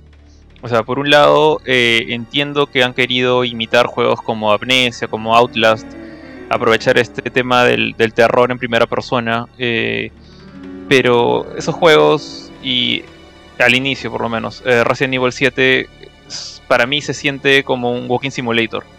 Y sé que de repente me meto un poquito en el tema del siguiente, del otro segmento, eh, pero al menos conmigo no funcionan esos juegos. O sea, a mí no me, no me genera mayor terror el hecho de estar dentro de la cabeza, o sea, en primera persona del personaje. Eh, no, incluso en VR. En VR sé que hay mucha gente que, se muere de miedo con Resident 7, pero yo lo he jugado y, la, única, la, única, cosa que me asustó fue que mi esposa prácticamente me, agarró por la espalda para tratar de, asustarme porque no reaccionaba con nada. Eh, o sea, me, han cortado la mano con una sierra eléctrica y, lo, único que hice fue como que, ah, o sea, no ayuda para mí el, el estar en primera persona. Entonces siento ahí que al momento de hacer eso y convertirlo en un Walking Simulator a Resident 7, aunque sea el inicio, como dije, se pierde justamente el factor de, estos personajes tan entrañables que tenemos como Chris, como Leon, como Claire, como Jill, eh, y verlos a ellos vivir su aventura. Eh, y también hay que reconocer que incluso en Resident 1, 2 y 3, que son los primeritos, digamos, Resident nunca ha sido solamente terror, siempre ha tenido un factor eh, acción. Desde el inicio, siempre tienes por lo menos un revólver o lo encuentras al toque. Eh, Ethan se siente tan indefenso, tan patético, que de verdad me molestó como personaje al comienzo. Entonces, eso es lo que quiero evitar, básicamente, que no se vayan por ese camino, que, creen otra historia con Chris bacán, con Leon, incluso un personaje nuevo, que por fin le den su juego a Hank, pero no, de esta manera, no, no otra vez otro tipo que está siguiendo a un crew de, investigadores tipo, tipo reality show y se mete en una casa embrujada. ¿no? Ya no, no, no me gustaría que vuelan ese camino. Genial, genial. ¿Y tú, Benito, a ti, o qué esperas tú de la, del siguiente Resident Evil? Yo tengo una sola, un solo pedido que es básicamente muy parecido a algo que, que mencionó Johan, que es acerca de saber de los personajes de las sagas antiguas, ¿no? O sea, revivir un poco de... O sea, ¿en qué están, no? ¿Qué ha pasado con ellos? Nos dejan con la historia más o menos, no a medias, pero o sea, ellos siguen viviendo en ese mundo y queremos saber qué pasa con ellos. Yo creo que eso le daría más continuidad a la historia y, o sea, saber qué, o sea, volver a ver a Leon, volver a ver a Jill, ¿no? O sea, sería chévere tener eso. Porque ahí el tema de los rumores, o sea, yo los tomo siempre como, como vienen, ¿no? Es como que el tema de los hombres lobo y las brujas, yo le, digo, mmm, no sé si se arriesguen a tanto, ¿no? O sea, yo espero que no, pero no sé si se arriesguen a tanto. Eh, pero si lo hacen, pucha, sí yo creo que sí la van a cagar feo. Eh, y luego, eh, lo que tú mencionas, Jorge, este sí, o sea, sí, yo la verdad no he jugado el 7, he visto videos, un poco, no mucho en realidad, porque como que al igual que Johan, yo le perdí bastante fe después del 5 y el 6. Que tampoco lo jugué, pero leí los comentarios, vi los videos y era como que, ¿qué es esto? Así la... Y este. Y sí, pues, o sea, no puedes convertir Resident Evil en otro juego. O sea, tiene que mantener la esencia de lo que fue eh, al principio y lo que estaban haciendo con los remakes. O sea, no puedes, no puedes decir, ah, está de moda Amnesia, está de moda este, Aulas y, tomar y, copiar y pegar. O sea, si es así el juego tal cual, la verdad es que no, pues, o sea, tampoco me llamaría la atención y también me gustaría que se alejen de eso y vuelvan un poco a sus orígenes. Mira, digo, yo ahí sí discrepo un poquito, ¿eh? Porque la verdad es que no, no, me gustó mucho el enfoque que tuvieron con Resident Evil 7, pero en lo que, a lo que me refiero cuando digo que discrepo es que me gusta cuando toman riesgos.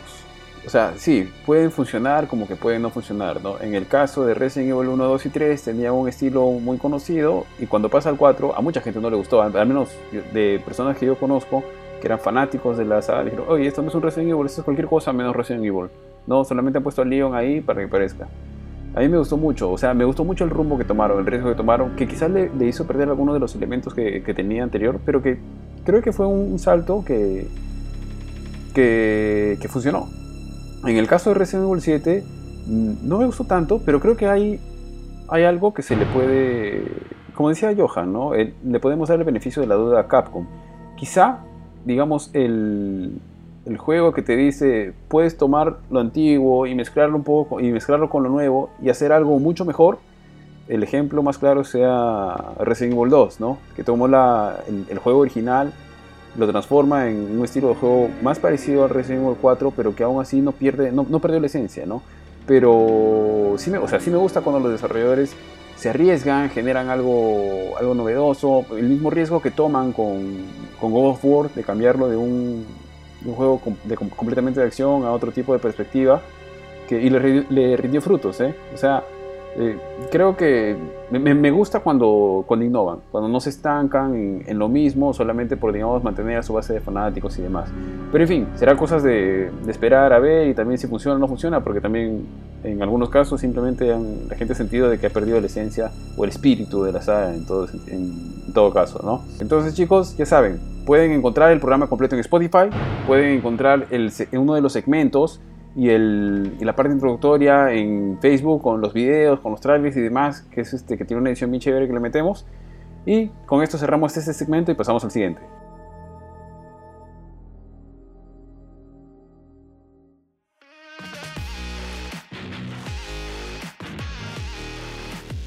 Nuevamente, hola chicos, estamos aquí en el episodio 4 de Core Podcast y vamos a arrancar este segmento con un nuevo tema. El tema que tenemos en esta ocasión es cuál es el juego más feeling que has jugado, el que te ha tocado el corazón, el que te ha generado sentimientos encontrados, que te ha hecho llorar, te ha hecho reír, te ha hecho llenarte de miedo lo que quieras. Para comenzar vamos con el gran Benito. Benito, ¿cuál es el juego más feeling que has jugado? El juego más feeling que he jugado. En realidad tengo varios en mente. O sea, si hablas de que me ha hecho asustar, yo siempre voy a decir que fue Aulas, a diferencia de lo, probablemente lo que diga Jorge. este, y el que más me haya emocionado, en realidad es un juego que jugué hace poco, que es el Hellblade. Este, lo jugué en la Switch y la verdad, o sea, lo jugué con audífonos también. Creo que eso aumenta bastante la experiencia de ese juego. Y, y la historia me pareció pues triste en realidad. O sea, si bien es cierto el juego tiene elementos de terror y tiene y los puzzles y todo lo demás, y todo el elemento de paranoia, o sea, la historia de pérdida de la, de la heroína y, de cierta forma su búsqueda, ¿no? De, de redimir su todo lo que ella siente que ha hecho mal, de verdad me, me llegó, o sea, me llegó. Yo, o sea, no he tenido un juego que me haya hecho llorar. Las películas son las que sí me, me tocan esa fibra, pero, pero en juegos así feelings, yo creo que Hellblade hasta ahorita y bueno, ese y This War of Mine. This War of Mine también es un juego que, que me cuesta incluso a veces jugarlo. O sea, ahora en cuarentena menos lo voy a, y en esta situación menos lo voy a jugar. pero cuando lo he jugado me ha costado jugarlo. ¿ah? Y eso que, o sea, yo no tengo muchos problemas en jugar juegos así violentos, ¿no? He jugado Postal, he jugado Hatred incluso. Este, pero ese juego sí también me, me hacía pensar demasiado, creo. Oye, justo, justo hablando de lo de. Justo hablando de lo de Hellblade, yo también lo jugué.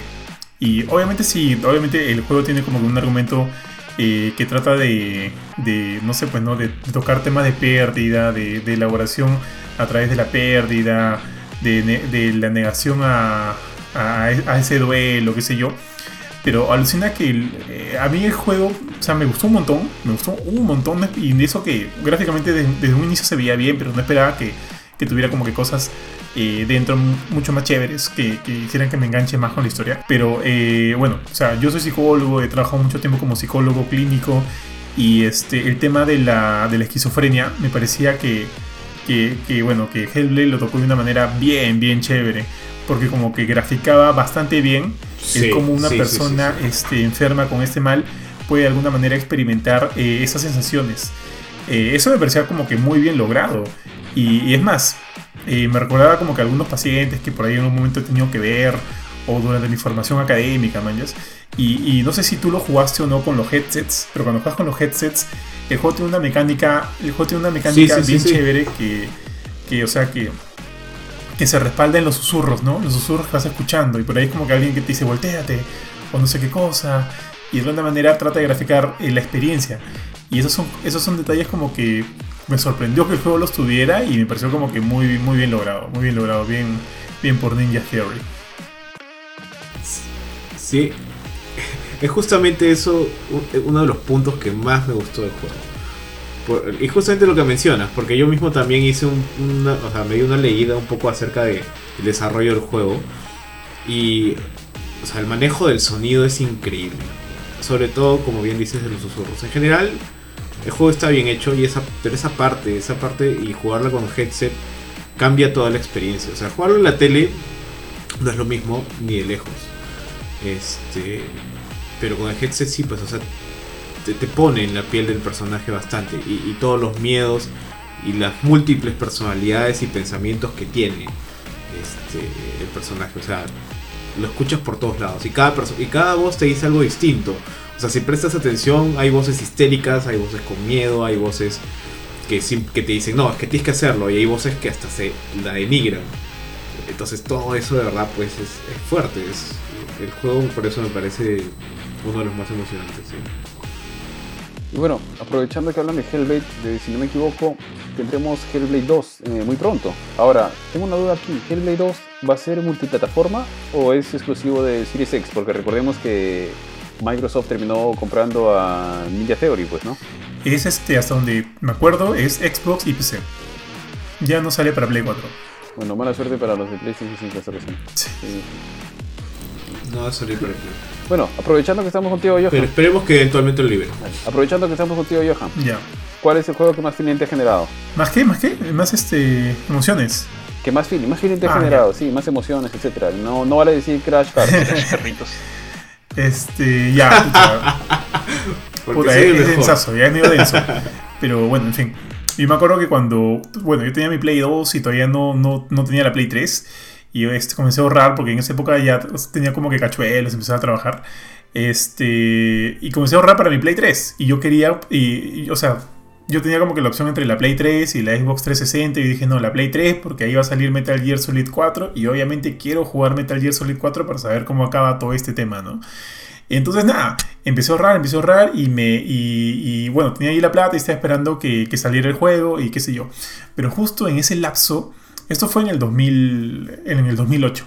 Justo en ese lapso, a mí, y eso ya le he contado en algunos podcasts, ¿eh? por si acá, a mi mamá le detectan cáncer. Y es como que, uff, o sea, fuertazo, man, ya fue como que medio jodido. Y es más, o sea, mi mamá no duró mucho, duró fácil tres meses y luego falleció. Pero era como que le detectaron y pasó un mes y ya justo salía la consola y salía el juego y dije, bueno, ok, está es como que sí necesito comprar esta vaina porque eh, ahorita las cosas en mi jato son como que, como que necesito un escape. Entonces lo compré, compré el juego. Y, y, nada, lo compré, lo compré, comencé a jugarlo y bravazo. Ahora yo soy súper, hiper, mega archifan de Metal Gear Solid y necesitaba saber cómo acababa la historia de Solid Snake. y por qué estaba viejo y qué ondas, manjas. Pero me acuerdo que cuando lo jugaba, eh, no, ¿ustedes lo han jugado? ¿Tú lo has jugado, este, Ari? También tú, Jorge, no sé si tú, Benito. Sí, claro. Sí. Ya. Hay, Sí, hay, sí, hay una secuencia cuando tú estás como que en el escenario de la selva y, y te encuentras con otra vez con Naomi y Naomi te ve viejo y comienza a llorar y, y dice, pucha madre, qué, qué, qué, qué cagada, ¿no? Y le comienza a hacer, y le comienza este, hacer como que algunos exámenes y yo jugaba y era como que, "Fro- brother, no quiero ver esto, o sea, porque ya, ya o sea, era algo que vivía con mi madre este, a cada rato llevándola a que le hagan sus exámenes, sus chequeos, y ver a Solid Snake pues, entrar a estas cámaras, y era como que, brother, tú también no, man, ya tú no, por favor. En fin, me acabé el juego, pero hay una escena muy en especial, o sea, el juego me agarró como que un momento muy emocional. Pero no creo que solo haya sido por el tema que estuve viviendo con mi, con mi mamá, ya que como que luego hablando con otros amigos, con un amigo mío que es mi buen amigo Jaime, que es un metalero y es el, el brother fácil más machirulo del, del mundo, pero me contó que él también lloró justo en esta parte que voy a comentar del juego, ¿no? Hay una parte en el juego en el cual ya estás casi al final y ves a Solid Snake ya como que hecho tripas, arrastrarse como sea en este, en este sección Ondas. de Sí. microondas, exactamente, el microondas, y tú apretando triángulo para que siga avanzando. música también ayuda Sí, la eso. música era como que yo estaba en esa parte y las lágrimas me comenzaban a salir, man. Yo no era como que lloraba, pero sí me salían algunas lágrimas porque, brother, me da pena este huevón, ya por favor, o sea, ¿qué tanto más va a sufrir? ¿Qué onda? weón? Ahora, algo curioso que no sé, no sé si es que a alguien lo ha pasado, o sea, me salía el, el- el esto de apretar triángulo como un loco maniático, como si jugara ese Dragon Ball, este... Final Bow de Play 1, así apretar triángulo a lo loco. Eso Para para que luego perder se el dedo. Sí. Sí, para que luego se comencé a arrastrar hasta llegar. O sea, por la, por la inmersión que tenía en el juego, por las ganas de saber, de, de- de- querer que Snake llegue hacia el final y que no se muera ahí en el microondas. Yo siempre, cada vez que lo he jugado, porque lo he jugado un culo de veces ese juego.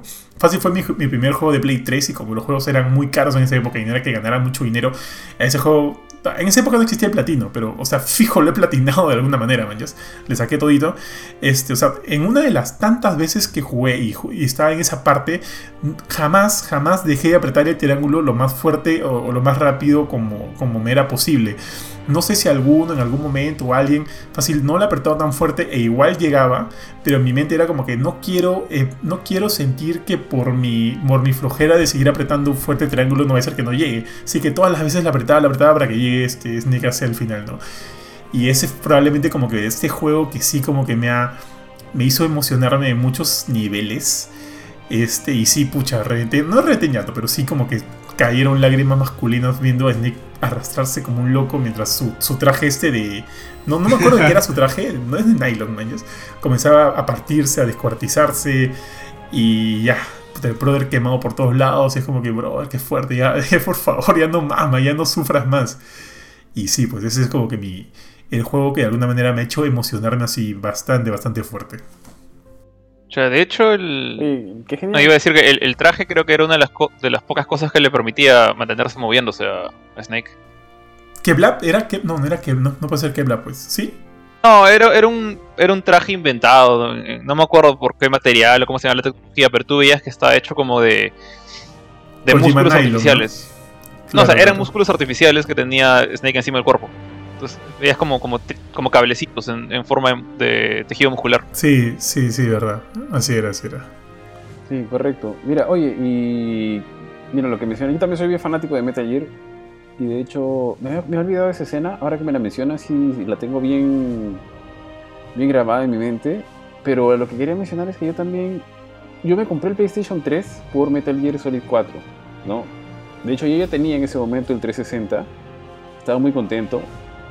Pero el Play 3 sí me lo compré. De hecho, cuando lo compré creo que ya, estaba, ya existía... No, no me acuerdo si se había existido o no. Pero yo me compré por ese juego. Mi Play 3 fue de cajón por Metal Gear Solid 4 y también lo pasé y me encantó y tenía que dar un cierre a la historia y demás, y etcétera. Y sí, pues es- efectivamente esa parte es bien emocional. Pero la, la música también la ayudó un montón. Y de hecho creo que también, pucha, busqué como un loco la música, la tengo descargada por ahí, metida en mi... Ah, ¿dónde está mi iPod? Estaba metida en mi iPod. Sí, también, yo también, tío. Sí, sí, sí. Bien logrado a muchos niveles Oye, esa Jorge, escena. ¿y tú cuál es el...? Sí, sí, sí. Sí, ah, no, sí, esa escena sí es. Sí, estábamos es esperando que caigan sí. un par de lágrimas. Ya ibas a sacar tu papel higiénico ahí mientras te narrabas. Mientras narrabas la escena. Sí, ah, No, ya, ya está superado. ya. Benito, querías comentar algo, creo. No, no, no, o sea, lo mismo, es que sí, esa escena, yo también me había olvidado prácticamente casi de todo, pero ahora es como que me la has hecho vivir de nuevo. Sí, sí, sí es una escena difícil. Bacán, bacán. Jorge, ¿y tú cuál es la el momento más feeling que has tenido con algún videojuego, con alguna saga? No sé, no sé por qué en mi cabeza se, se me ocurre algo con Mega Man. Pero bueno, cuéntanos tus dinos. No, de hecho, eh, así como, como creo que yo le gané un poco el tema de, de Code Verónica y de Resident 2 a, a Johan, él me ganó ahora el de Metal Gear. O sea, eh, no sé cuánta gente sabe que. O sea, yo también he sido fan de, de- de Metal Gear. eh, y digo he sido porque lamentablemente nunca me acabé Phantom Pain. O sea, no he tenido como que la paciencia con ese juego. Eh, no sé si soy yo, ese juego, quién es el problema ahí. No lo sé, algún día lo acabaré. Es un, es un pendiente que tengo desde mucho, mucho tiempo atrás. Eh, tampoco tengo ningún apuro por hacerlo. Eh, para mí siento que eh, justamente es algo que, que siempre he dicho. Normalmente cuando la gente dice... Voy a seguir hablando de Metal Gear acá, pero... cuando la gente dice que... ¿Qué personaje es tu favorito de Metal Gear? Siempre escucho Big Boss. ¿Y por qué? Por Metal Gear 3. Que de hecho es muy buen juego y tiene una historia bien feeling. El tema con Davos es, es chévere. Eh, pero coincido con, con Johan en Metal Gear 4. Sin embargo, no es con esa escena. O sea, si bien esa escena es súper fuerte, eh, el momento en que para mí como que se ganó mi, mi respeto a ese juego a, nivel de feeling es en la pelea final con, con Ocelot. O sea, cuando los dos, este, los dos ancianos, porque eso es lo que están ahorita los dos, este, Snake y, y Ocelot, están encima de Arsenal, este, hechos basura, ya después del microondas. Y, y tienes esta pelea, básicamente es una pelea de lucha libre, 1-1-1 con un sistema especial de CQC, de, pelea a corta, corta distancia. Eh, y, y ves como el juego, o sea, no solo te, te hace feeling a, nivel de, o sea, de entender la situación de los personajes, sino que juega también con tu nostalgia, porque empiezan a pelear y empiezas a pelear con, con un, un, un soundtrack de Metal Gear 1. De hecho, incluso las barras, la barra de vida de, tuya y de... Bueno, creo que solamente está la tuya, no está la, no está la de Ocelot. Toma la forma de, del HUD de Metal Gear 1. Y, este, si no me equivoco, el nombre... Sí sale el nombre de Ocelot en, en la barra de voz. Y ahí se llama Revolver Ocelot. Después, este, continúa un poco la pelea. Y el HUD se convierte en el de Metal Gear 2. Y creo que el nombre de Revolver Ocelot cambia a Liquid Ocelot. Y no, no me acuerdo, este, después cuando pone la música de Metal Gear 3, eh, creo que solamente se llama Ocelot o, su nombre original. No me acuerdo qué, nombre le ponían, pero ves que la pantalla del juego cambia, la música cambia. Eh, de hecho, Ocelot cada vez que cambia de fase 1, fase 2 a fase 3, eh, hace una pose. y hace, cuando pasa la del 3, hace esta pose de, las pistolas así que... You're Pretty Good, que le enseña Big Boss. Entonces, ese momento como que a mí me empezó a... Era, era este, este, estas cosas que, que seguramente no todos captan. Es como cuando una película te lanza referencias a ver si te acuerdas. Pero para, para mí Metal Gear 4 es como que, muy aparte de que el 5 trató de seguir la historia de Big Boss y lo que sea, el 4 para mí es la culminación de, del que para mí es el verdadero héroe de Metal Gear, que no es Big Boss, es Solid Snake. O sea, él, él es mi personaje favorito de, Metal Gear. eh, me ha parecido que su historia desde los primeros Metal Gear en MSX, a Play 1, Play 2, etcétera, incluyendo cuando, cuando es secundario a Raiden y toda la nota. Él es el, digamos, el héroe al cual ves tú desde que es joven hasta anciano, ¿no? A Big Boss siempre lo ves bien, entre comillas, algo que le falta un brazo por ahí, cosas así. Pero no lo ves pasar por toda esta, esta montaña rusa de, de desarrollo físico, personal, mental. Y ver todo eso en una pequeña escena de que una pelea de 30 minutos, 20 minutos, que es larga para hacer una pelea de voz. Pero es como que te bombardean de todas esas cosas y saber que es la pelea final y la acabas y después tienes un ending, un epílogo de creo que fue como 40 minutos que duró porque yo me acuerdo que ese día tenía que ir a una clase de no me acuerdo qué academia me había metido y no fui porque el bendito juego no acababa, o sea, había acabado, dije, dije, ahorita le gano a Ocelot y me voy corriendo a mi clase. Sorry, no, tienes que mirar esto por 40 minutos. Y vi, o sea, ves no solo ya toda esta relación entre Ocelot y Snake, eh, en, así resumida, sino también ves lo, lo que pasa con, con Johnny, con, con Merrill cuando se casan. Eh, después, este, cuando, cuando el mismo Snake va a, la tumba de. A, la- que quería, ¿no? Que era la, la tumba de Davos y Big Boss, y se entera que no, que, que Big Boss está vivo. Y detiene justamente porque lo detiene de, matarse porque el pata dijo como que estoy infectado con Fox Die, estoy, voy a morirme, estoy de hecho voy a matar a otras personas si es que se acercan a mí y le explica que no, que así no funciona la cosa. Traen a Cero, que era como que el, mastermind desde el comienzo en Metal Gear 3 y todo. Es, es como que es un gran cierre a algo que no solamente ese juego de no me acuerdo cuánto dura Metal Gear 4, o sea, fueron unos 40 horas, creo, no, no, no sé, no, 40 horas, unas 10 horas, 12 horas. Y pero también mete Metal Gear 1, 2, 3, todo ahí. Es, para mí fue un bombardeo de, sensaciones. Tanto así que me acuerdo que. Era un chivolo también, yo. ni siquiera bien, este, creo que recién estaba empezando la universidad. Eh, pero me acuerdo que literalmente me paré frente a la tele y le hice un saludo militar por, como un completo idiota, pero era el, feeling que tenía la despedida de este héroe, ¿no? no, me importaba si después salía otro juego con otro personaje, si a Raiden le hacían, le hicieron Revengeance, ¿no? Ya, esto para mí era la culminación de, de, Metal, de Snake. Y me encantó también que después de los créditos se escucha. Normalmente, siempre después de los créditos, Metal Gear tenía esta costumbre de poner una frase eh, como un teaser de lo que viene después.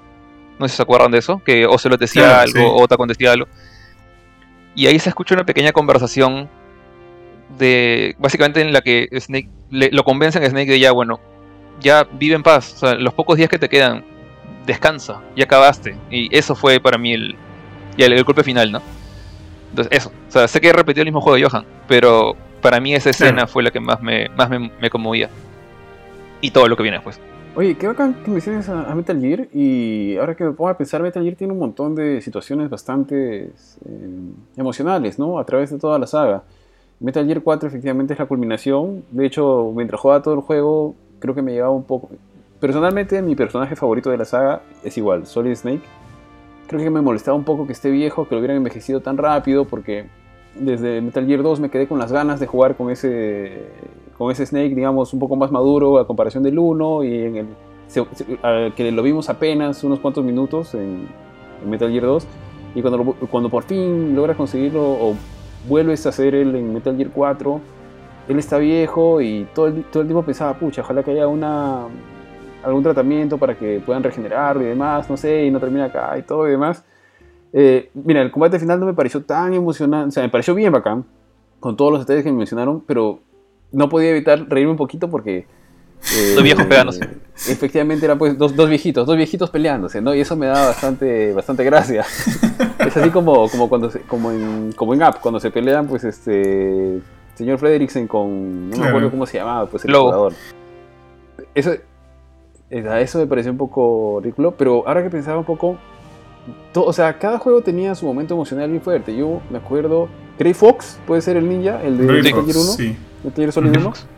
Ese momento donde regresa y se sacrifica y te salva y demás, es, muy bacán. Creo que en Metal Gear 2 no hay ningún momento que sea tan cumbre como puede haber habido en los demás. Tal vez este, cuando pasa todo lo de Hal, Hal Ameriques el. No Otacon. los nombres. Es Otacon, sí. Otacon. Otacon. Y la Su hermana, ah. por ahí un poquito. Pero en el, en el 3, en el 3 sí hay el, toda esta pelea con entre entre quien eventualmente pues es Big Boss y Davos, porque había sido su maestra, que lo traiciona, que había que, que no era verdad, porque había estado, había estado trabajando a para otra, para otra compañía, que en realidad no es que lo hayan no lo hay, no es en realidad que lo haya traicionado, sino que era todo un plan previo, un poco confuso por ahí.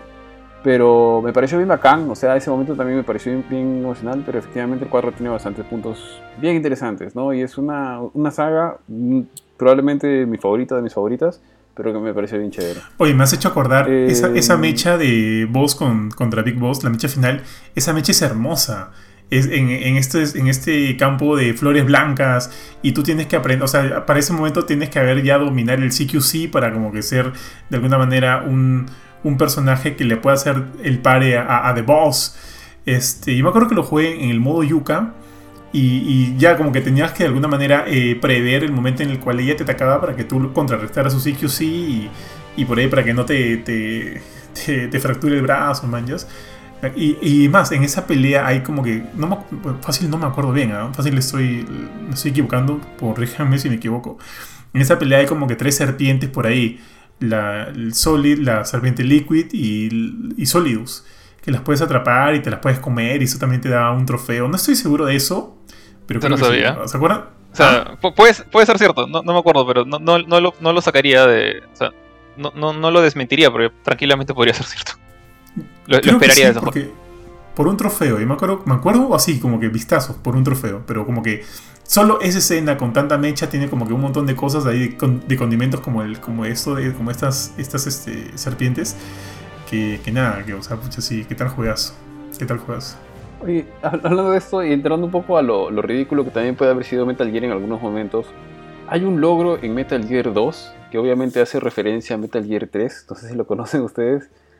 Bueno, Johan, tú lo debes conocer, el, donde te cierras en el casillero y ves estos este, pósters de una chica que está en la Ay, yo lo enseñanza o, en, o en...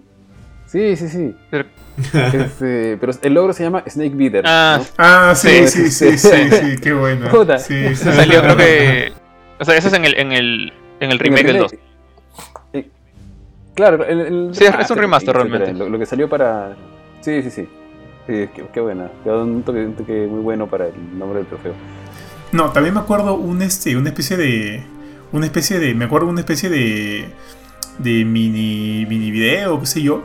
En el cual parodiaban el. parodiaban un poquito Metal Gear Solid 3. Ellos mismos se paro- parodiaban la idea de, de ese viaje en el tiempo y que si pasaba algo distinto, era como que Time Paradox. En vez de. En vez este. de- del Game Over, salía como que una voz diciendo Time Paradox cada vez que, que, que hacías algo que no, que, no, que no era acorde a la historia. ¿Se acuerdan de eso o no? Era como Sí, no, de hecho no- pequeño- E- Era un game over especial, digamos, por así decirlo. O sea, por ejemplo, si en Metal Gear 3, eh, cuando derrotas a, a Ocelot, hay una parte en la que o sea, lo dejas tumbado en el suelo porque lo has ganado con, con CQC, o sea, de manera no, no mortal. Puedes darte media vuelta y meterle un balazo en el piso. Si, si haces eso, sale en lugar de, de, este, Game Over, Snake Snake y, y todo gritan, dice, sale un. No, no dicen Time Paradox, pero sale el- la, la pantalla Game Over diciendo Time Paradox. Y Claro. abajo no, No, pero aparte de decía eso el hay como medio un, raro. un footage especial. O sea, como que hecho adrede. de- Sí. Sí, sí, de hecho, o sea, ah, justo antes de que salga la pantalla de, de Game Over, se ven como que flashes de lo que has cambiado, de lo que has destruido. O sea, de, de- al matar a Ocelot ya no, ya no aparece él en Play 1, ni, en Metal Gear 1, entonces salen como flashazos diciéndote, mira, esto es lo que has reescrito en la historia, pero Game Over, jódete. Sí. Oye, bueno, y Metal Gear definitivamente tiene un montón de detalles bien interesantes, ¿no? Que hemos podido ver a través de. después de tanto tiempo y. Bueno, en realidad, Jorge, no sé por qué no te gustó de Phantom. Bueno, de Phantom Pain tenía unos temitas ahí con el tema de la historia que no me gustaron, pero como jugabilidad me pareció brutal. Eh, eso sí. De hecho, a mí me, me- más Pero que nada me he cansado, porque tiene esta idea de- del mundo abierto y, y que tú te metes a las bases y es como que métete de la manera que tú prefieras, o sea, eh, elegirte por la izquierda, irte por la derecha, eh, entra a balazos, entra con sigilo y mm, creo que nunca me acostumbré a esto porque si lo comparas con los otros Metal Gears, Metal Gear desde el 1, 1, 2 y 4 y en cierta manera el 3 también, eh, siempre han sido pasillos, incluso el 3 que es como que jungla y todo son zonas cerradas, entonces tú puedes analizar más el, todo el, entorno y saber por dónde moverte, por dónde meterte. Eh, de hecho, en el 3 era más difícil para mí, en ese sentido. Eh, pero en el 5 es más como que los lugares eran tan enormes que siempre algo se me escapaba.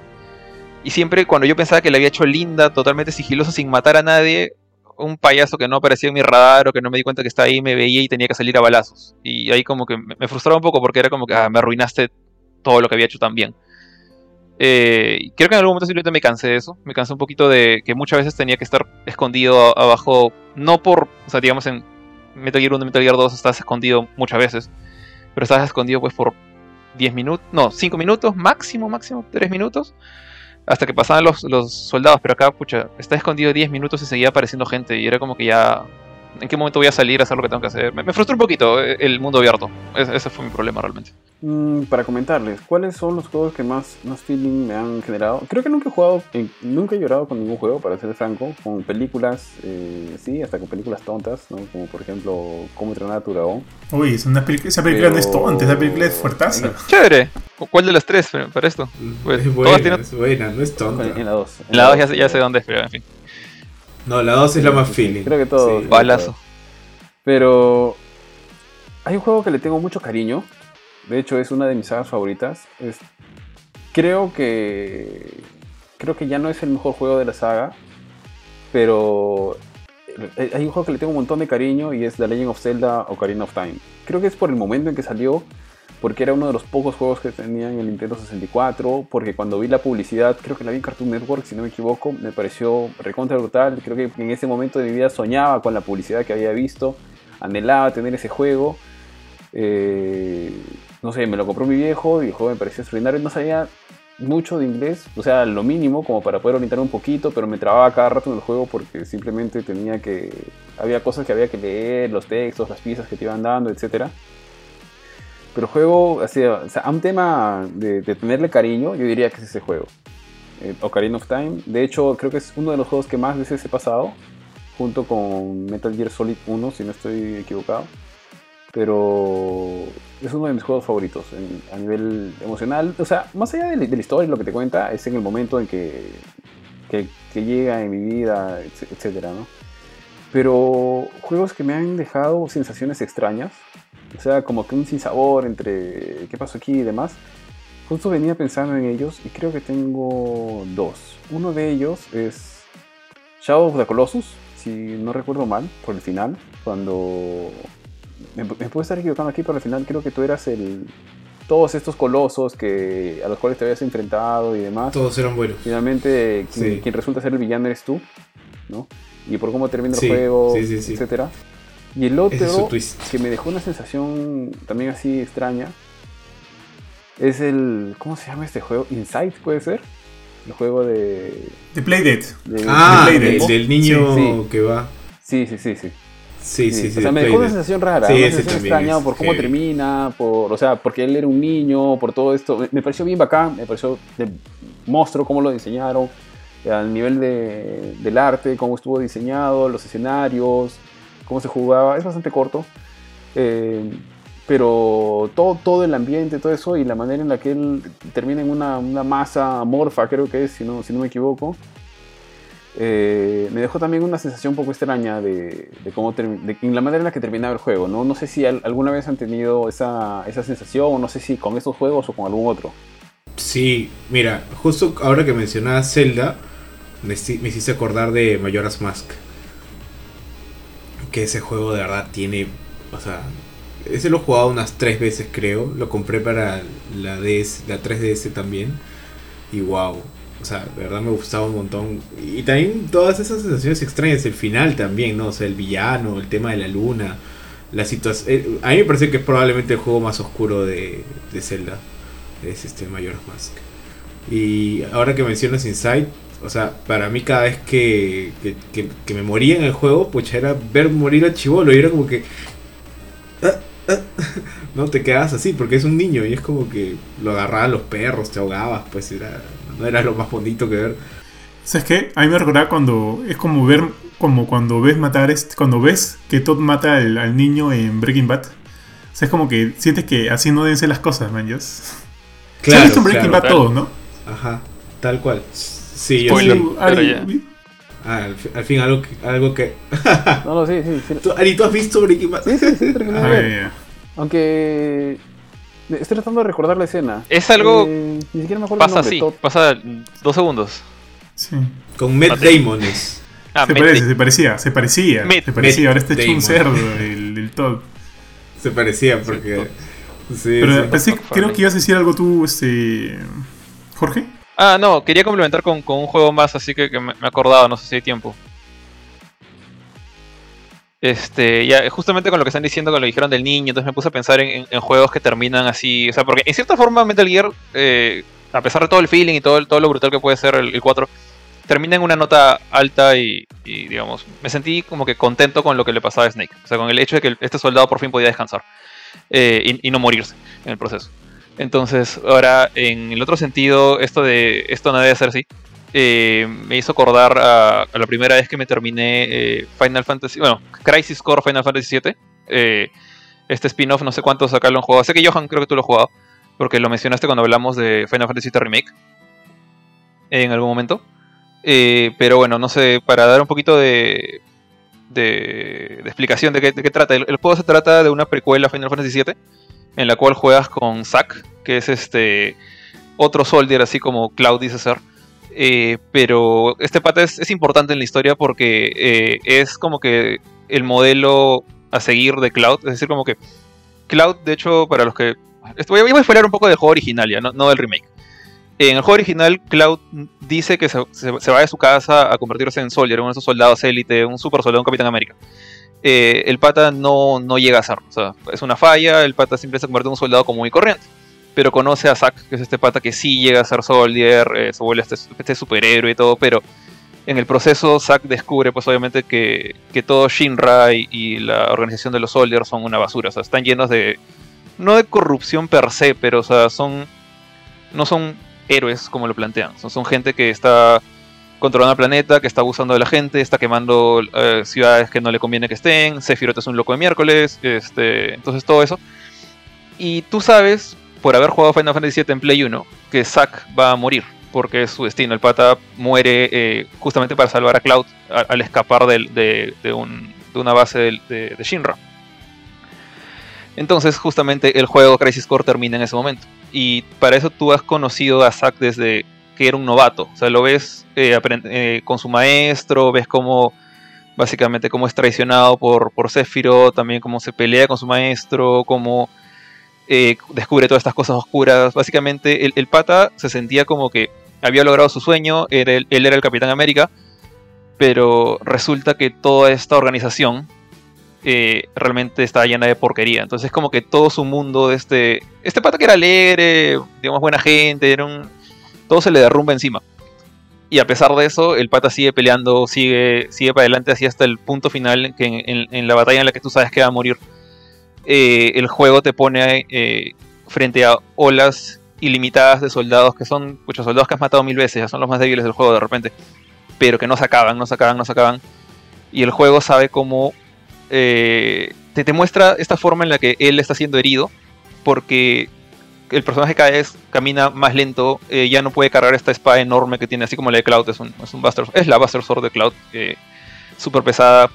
De hecho, Zack tiene esta, esta mecánica que, que, tiene como una especie de slot de casino que cuando recuerda a alguien que le parece importante, ponte a Erit, eh, hace un summon o una magia.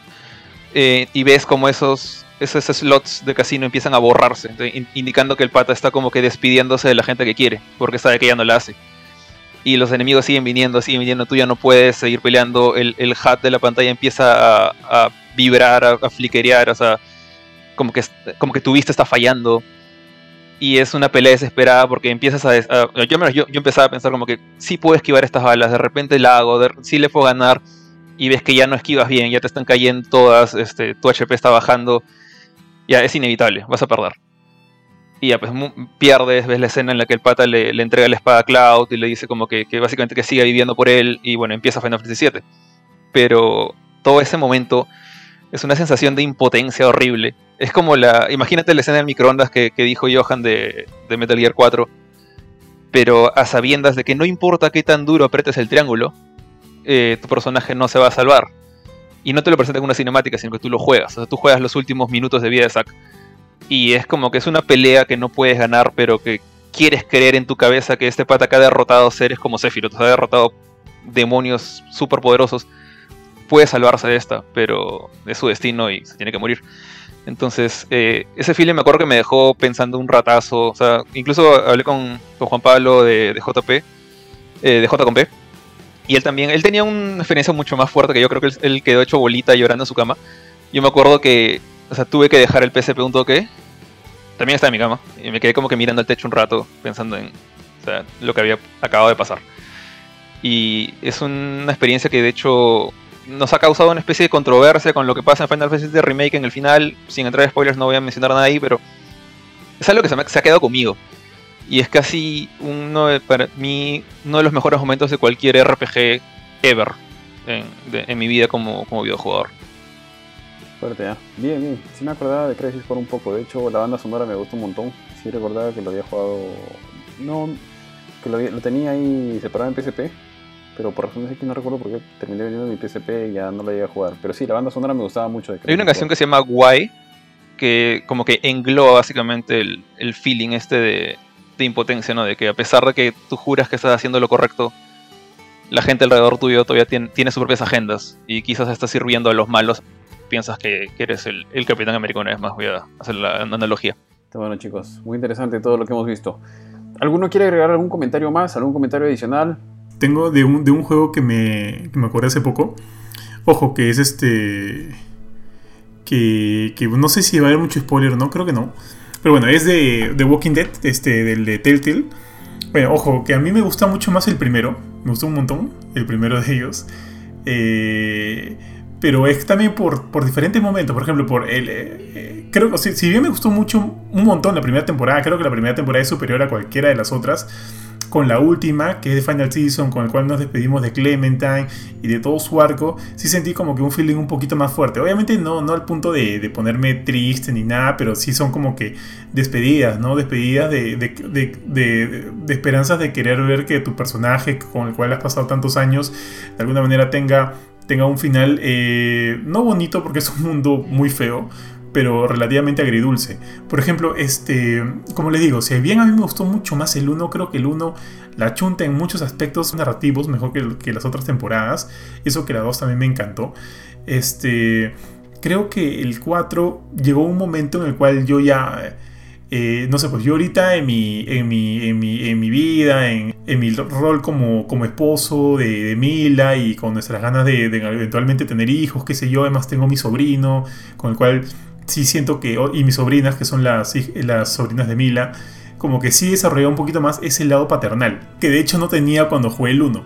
Pero ahora con esta sensación, esta sensación de, querer cuidar, de querer como que instruir, por ejemplo, cuando jugaba el- el- la, en la temporada final me acordaba mucho de mi sobrino y de alguna manera, este, no sé si conocen un poco de la historia de la temporada, de la última temporada, es donde Clementine obviamente ya está mucho más grande y de ella depende el cuidado de este niño, AJ, que es el, el bebé que, que nace en la temporada 2, pero obviamente ya está mucho más grande y ella, este, de alguna manera tú, tú vas eh, lidiando un poquito la forma en cómo crías a ella y cómo él va, cómo él representa su mundo, este, y de alguna manera hay mucho de eso, ¿no? Hay mucho de eso de, de, de estos aspectos paternales. A mí sí como que el final, el final no lo voy a contar obviamente, pero sí era como que, ok, no, no sé si quiero seguir jugando esto porque me late que no me va a gustar mucho por dónde está yendo. Pero, y son como que sensaciones un poquito incómodas, pero al final es como que, ok, vamos, vamos, porque ya llegamos hasta aquí y la idea es terminar y cerrar todo y despedirnos y qué sé yo. Este, repito, no creo que sea la mejor temporada de The Walking Dead, porque sigo pensando que la 1 me gusta mucho más, pero llega un momento en el cual uno también ya está cambiando, ¿no? O sea, tú no puedes ver algo eh, con los mismos ojos cuando tu propia persona, tu propia, este, tus propios deseos, tus, propios, tus propias características también han madurado y han, han, han tomado un nuevo, un, un nuevo camino. Y creo que eso es lo que como que me enganchó bastante con esta última temporada. No sé, tú como padre, Ari, tú que eres padre, por ejemplo, ¿tú has jugado Heavy Rain o no? Heavy Rain. No, no, no. Sé cuál es, pero no, no lo he jugado. Es el de Play 3, ¿cierto? Sí, de Blade 3, donde este padre se le pierde el hijo Pero sí, y supongo sé. que te refieres a la historia del, del papá. Ajá. Y que. Sí, sí, sí. No, no lo he jugado. Claro, por ejemplo, o sea, obviamente no tengo hijos y no me puedo poner en ese lado, pero he escuchado a muchos amigos como Junior de Parallax que dice que probablemente ese juego es como que su peor pesadilla, ¿no? Porque no podría, no, no, no lo juega o no lo ha jugado, no ha querido seguir jugándolo, porque de alguna manera este, dice que, que se aterra simplemente el hecho de meterse en esa situación. No, sí, me imagino a qué te refieres. Que creo que hay una escena donde el, el- el personaje, que es un padre, este, está con uno de sus hijos y se le pierde. Y creo que todo termina en una conclusión fatal. Claro, por ahí va. Pero sí, o sea, solamente pensar en ese escenario es totalmente terrible, ¿no? Es, sería muy difícil, muy difícil que, eh, poder ponerse en esa posición. ¿Lo jugarías o no? afrontar esa situación. Sí, supongo, sí, o sea, me gustaría jugarlo, pero no, no, no se lo desearía a nadie. O- obvio, obvio, no, no. que igual sería complicado. Claro, claro. Pero bueno, es parte de ese tipo de juegos que nos generan ciertos, este, ciertas emociones medio raras, pues, ¿no? Sí, claro. O sea, las mismas historias de The Walking Dead, así como para ya cerrar, son, son así, ¿no? O sea, yo me leo, me leo los cómics y, y la verdad, o sea, la serie es una zapatilla al costado de los cómics. Los cómics te generan una sensación que... O sea, que, que lo han plasmado muy bien en los Telltale. Y por eso es que te dejan esa sensación, porque es la misma sensación incómoda que te dejan los cómics. Sí, pues, es verdad, chicos, es verdad. Entonces, chicos, para ya cerrar, eh, ha sido un gusto tenerlos. una semana más, un episodio más. Este es el episodio 4 de GameCode Podcast. Recuerden que van a encontrar uno de los segmentos y la parte inicial del, del, video podcast en Facebook. Y el programa completo lo van a poder escuchar en Spotify. Así que estaremos esperándolos. de mi parte, me despido. Un gusto tenerlos aquí. Tío Johan. Igualmente, este, gracias a todos por acompañarnos. Este, gracias Ari, Benito, Jorge. Este, eh, siempre es chévere conversar un poco. Eh, creo que han sido temas como que bien interesantes. Me han parecido chéveres hablar de ellos. Y nada, pues esperar hasta el siguiente programa. A ver, este, creo que el siguiente, Benito, tú vas a ser el, el host. Así que también meterle este. A ver qué, qué, ondas, qué vibras trae. Luego de Benito regreso yo. Y así vamos a hacer como que otra ronda. Este. Otra ronda. Sí, para hacerlo más dinámico. Pero nada, gracias a todos. Este. Vienen varias cosas esta semana. Vienen varios reviews. El de. El de Jorge. Yo estoy jugando Disintegration. Y este hay un par de reviews de, tech. Yo tengo acá el, el Huawei Watch GT 2e. Creo que Benito tú también tienes algo, te lo dejo para para tu despedida. Y nada, gracias nuevamente. Bueno, muchas gracias a todos por habernos acompañado. La verdad es que siempre es divertido que eh, poder intercambiar nuestras ideas y los juegos. Yo ahorita tengo una tarjeta gráfica eh, por la cual hacerle un review. Todavía no la instalo, pero esta noche la voy a instalar y probablemente me voy a estar amaneciendo probando todo Voy a ver si le pongo el Metro Exodus, a ver si no se quema la computadora. Pero ahí vamos. Bueno, eh, chévere volver a grabar. Eh, este tema ha sido. De hecho, no, no, no esperaba tener tantos recuerdos de Metal Gear, de Final Fantasy y esas cosas. Eh, ha sido agradable compartir eso con, otras personas, digamos, del medio que, entienden, por lo menos, no el tema, porque que, que, le cuentes a alguien cualquiera que digas, sí, me hizo esta película, no sé, Hachiko, me hizo llorar han visto, lo entienden ya, pero eh, si le dices eh, Metal Gear 4 me hizo llorar, es como que, ah, ¿por qué? Si es un viejo disparando a la gente, o sea, es como que no se comparte así nomás, ¿no? Entonces, eh, nada, chévere, ojalá salgan ocasiones así como esta nuevamente y chequeen, de hecho, mi, review de Mortal Kombat 11 Aftermath ha salido hace poco, me demoré un poco escribiéndolo, pero ya, ya está live y pronto va a estar también el Shantae de Seven Sirens, así que estén atentos en gamecore.com, nuestras redes sociales, a los streaming también que se vienen en Facebook y Conmigo será hasta una próxima ocasión. Perfecto chicos, ha sido un gusto tenerlos. Eh, una sesión de lujo nuevamente. Síganos en Facebook, en Instagram, nos pueden encontrar en Spotify, en el podcast y también en YouTube van a encontrar algunos videos nuestros. Un gusto tenerlos, siempre visiten gamecore.com que les tenemos noticias actualizadas y reviews y demás con mucho contenido totalmente diseñado para ustedes y ojalá que se entretengan. Muchas gracias, hasta la próxima semana, chao.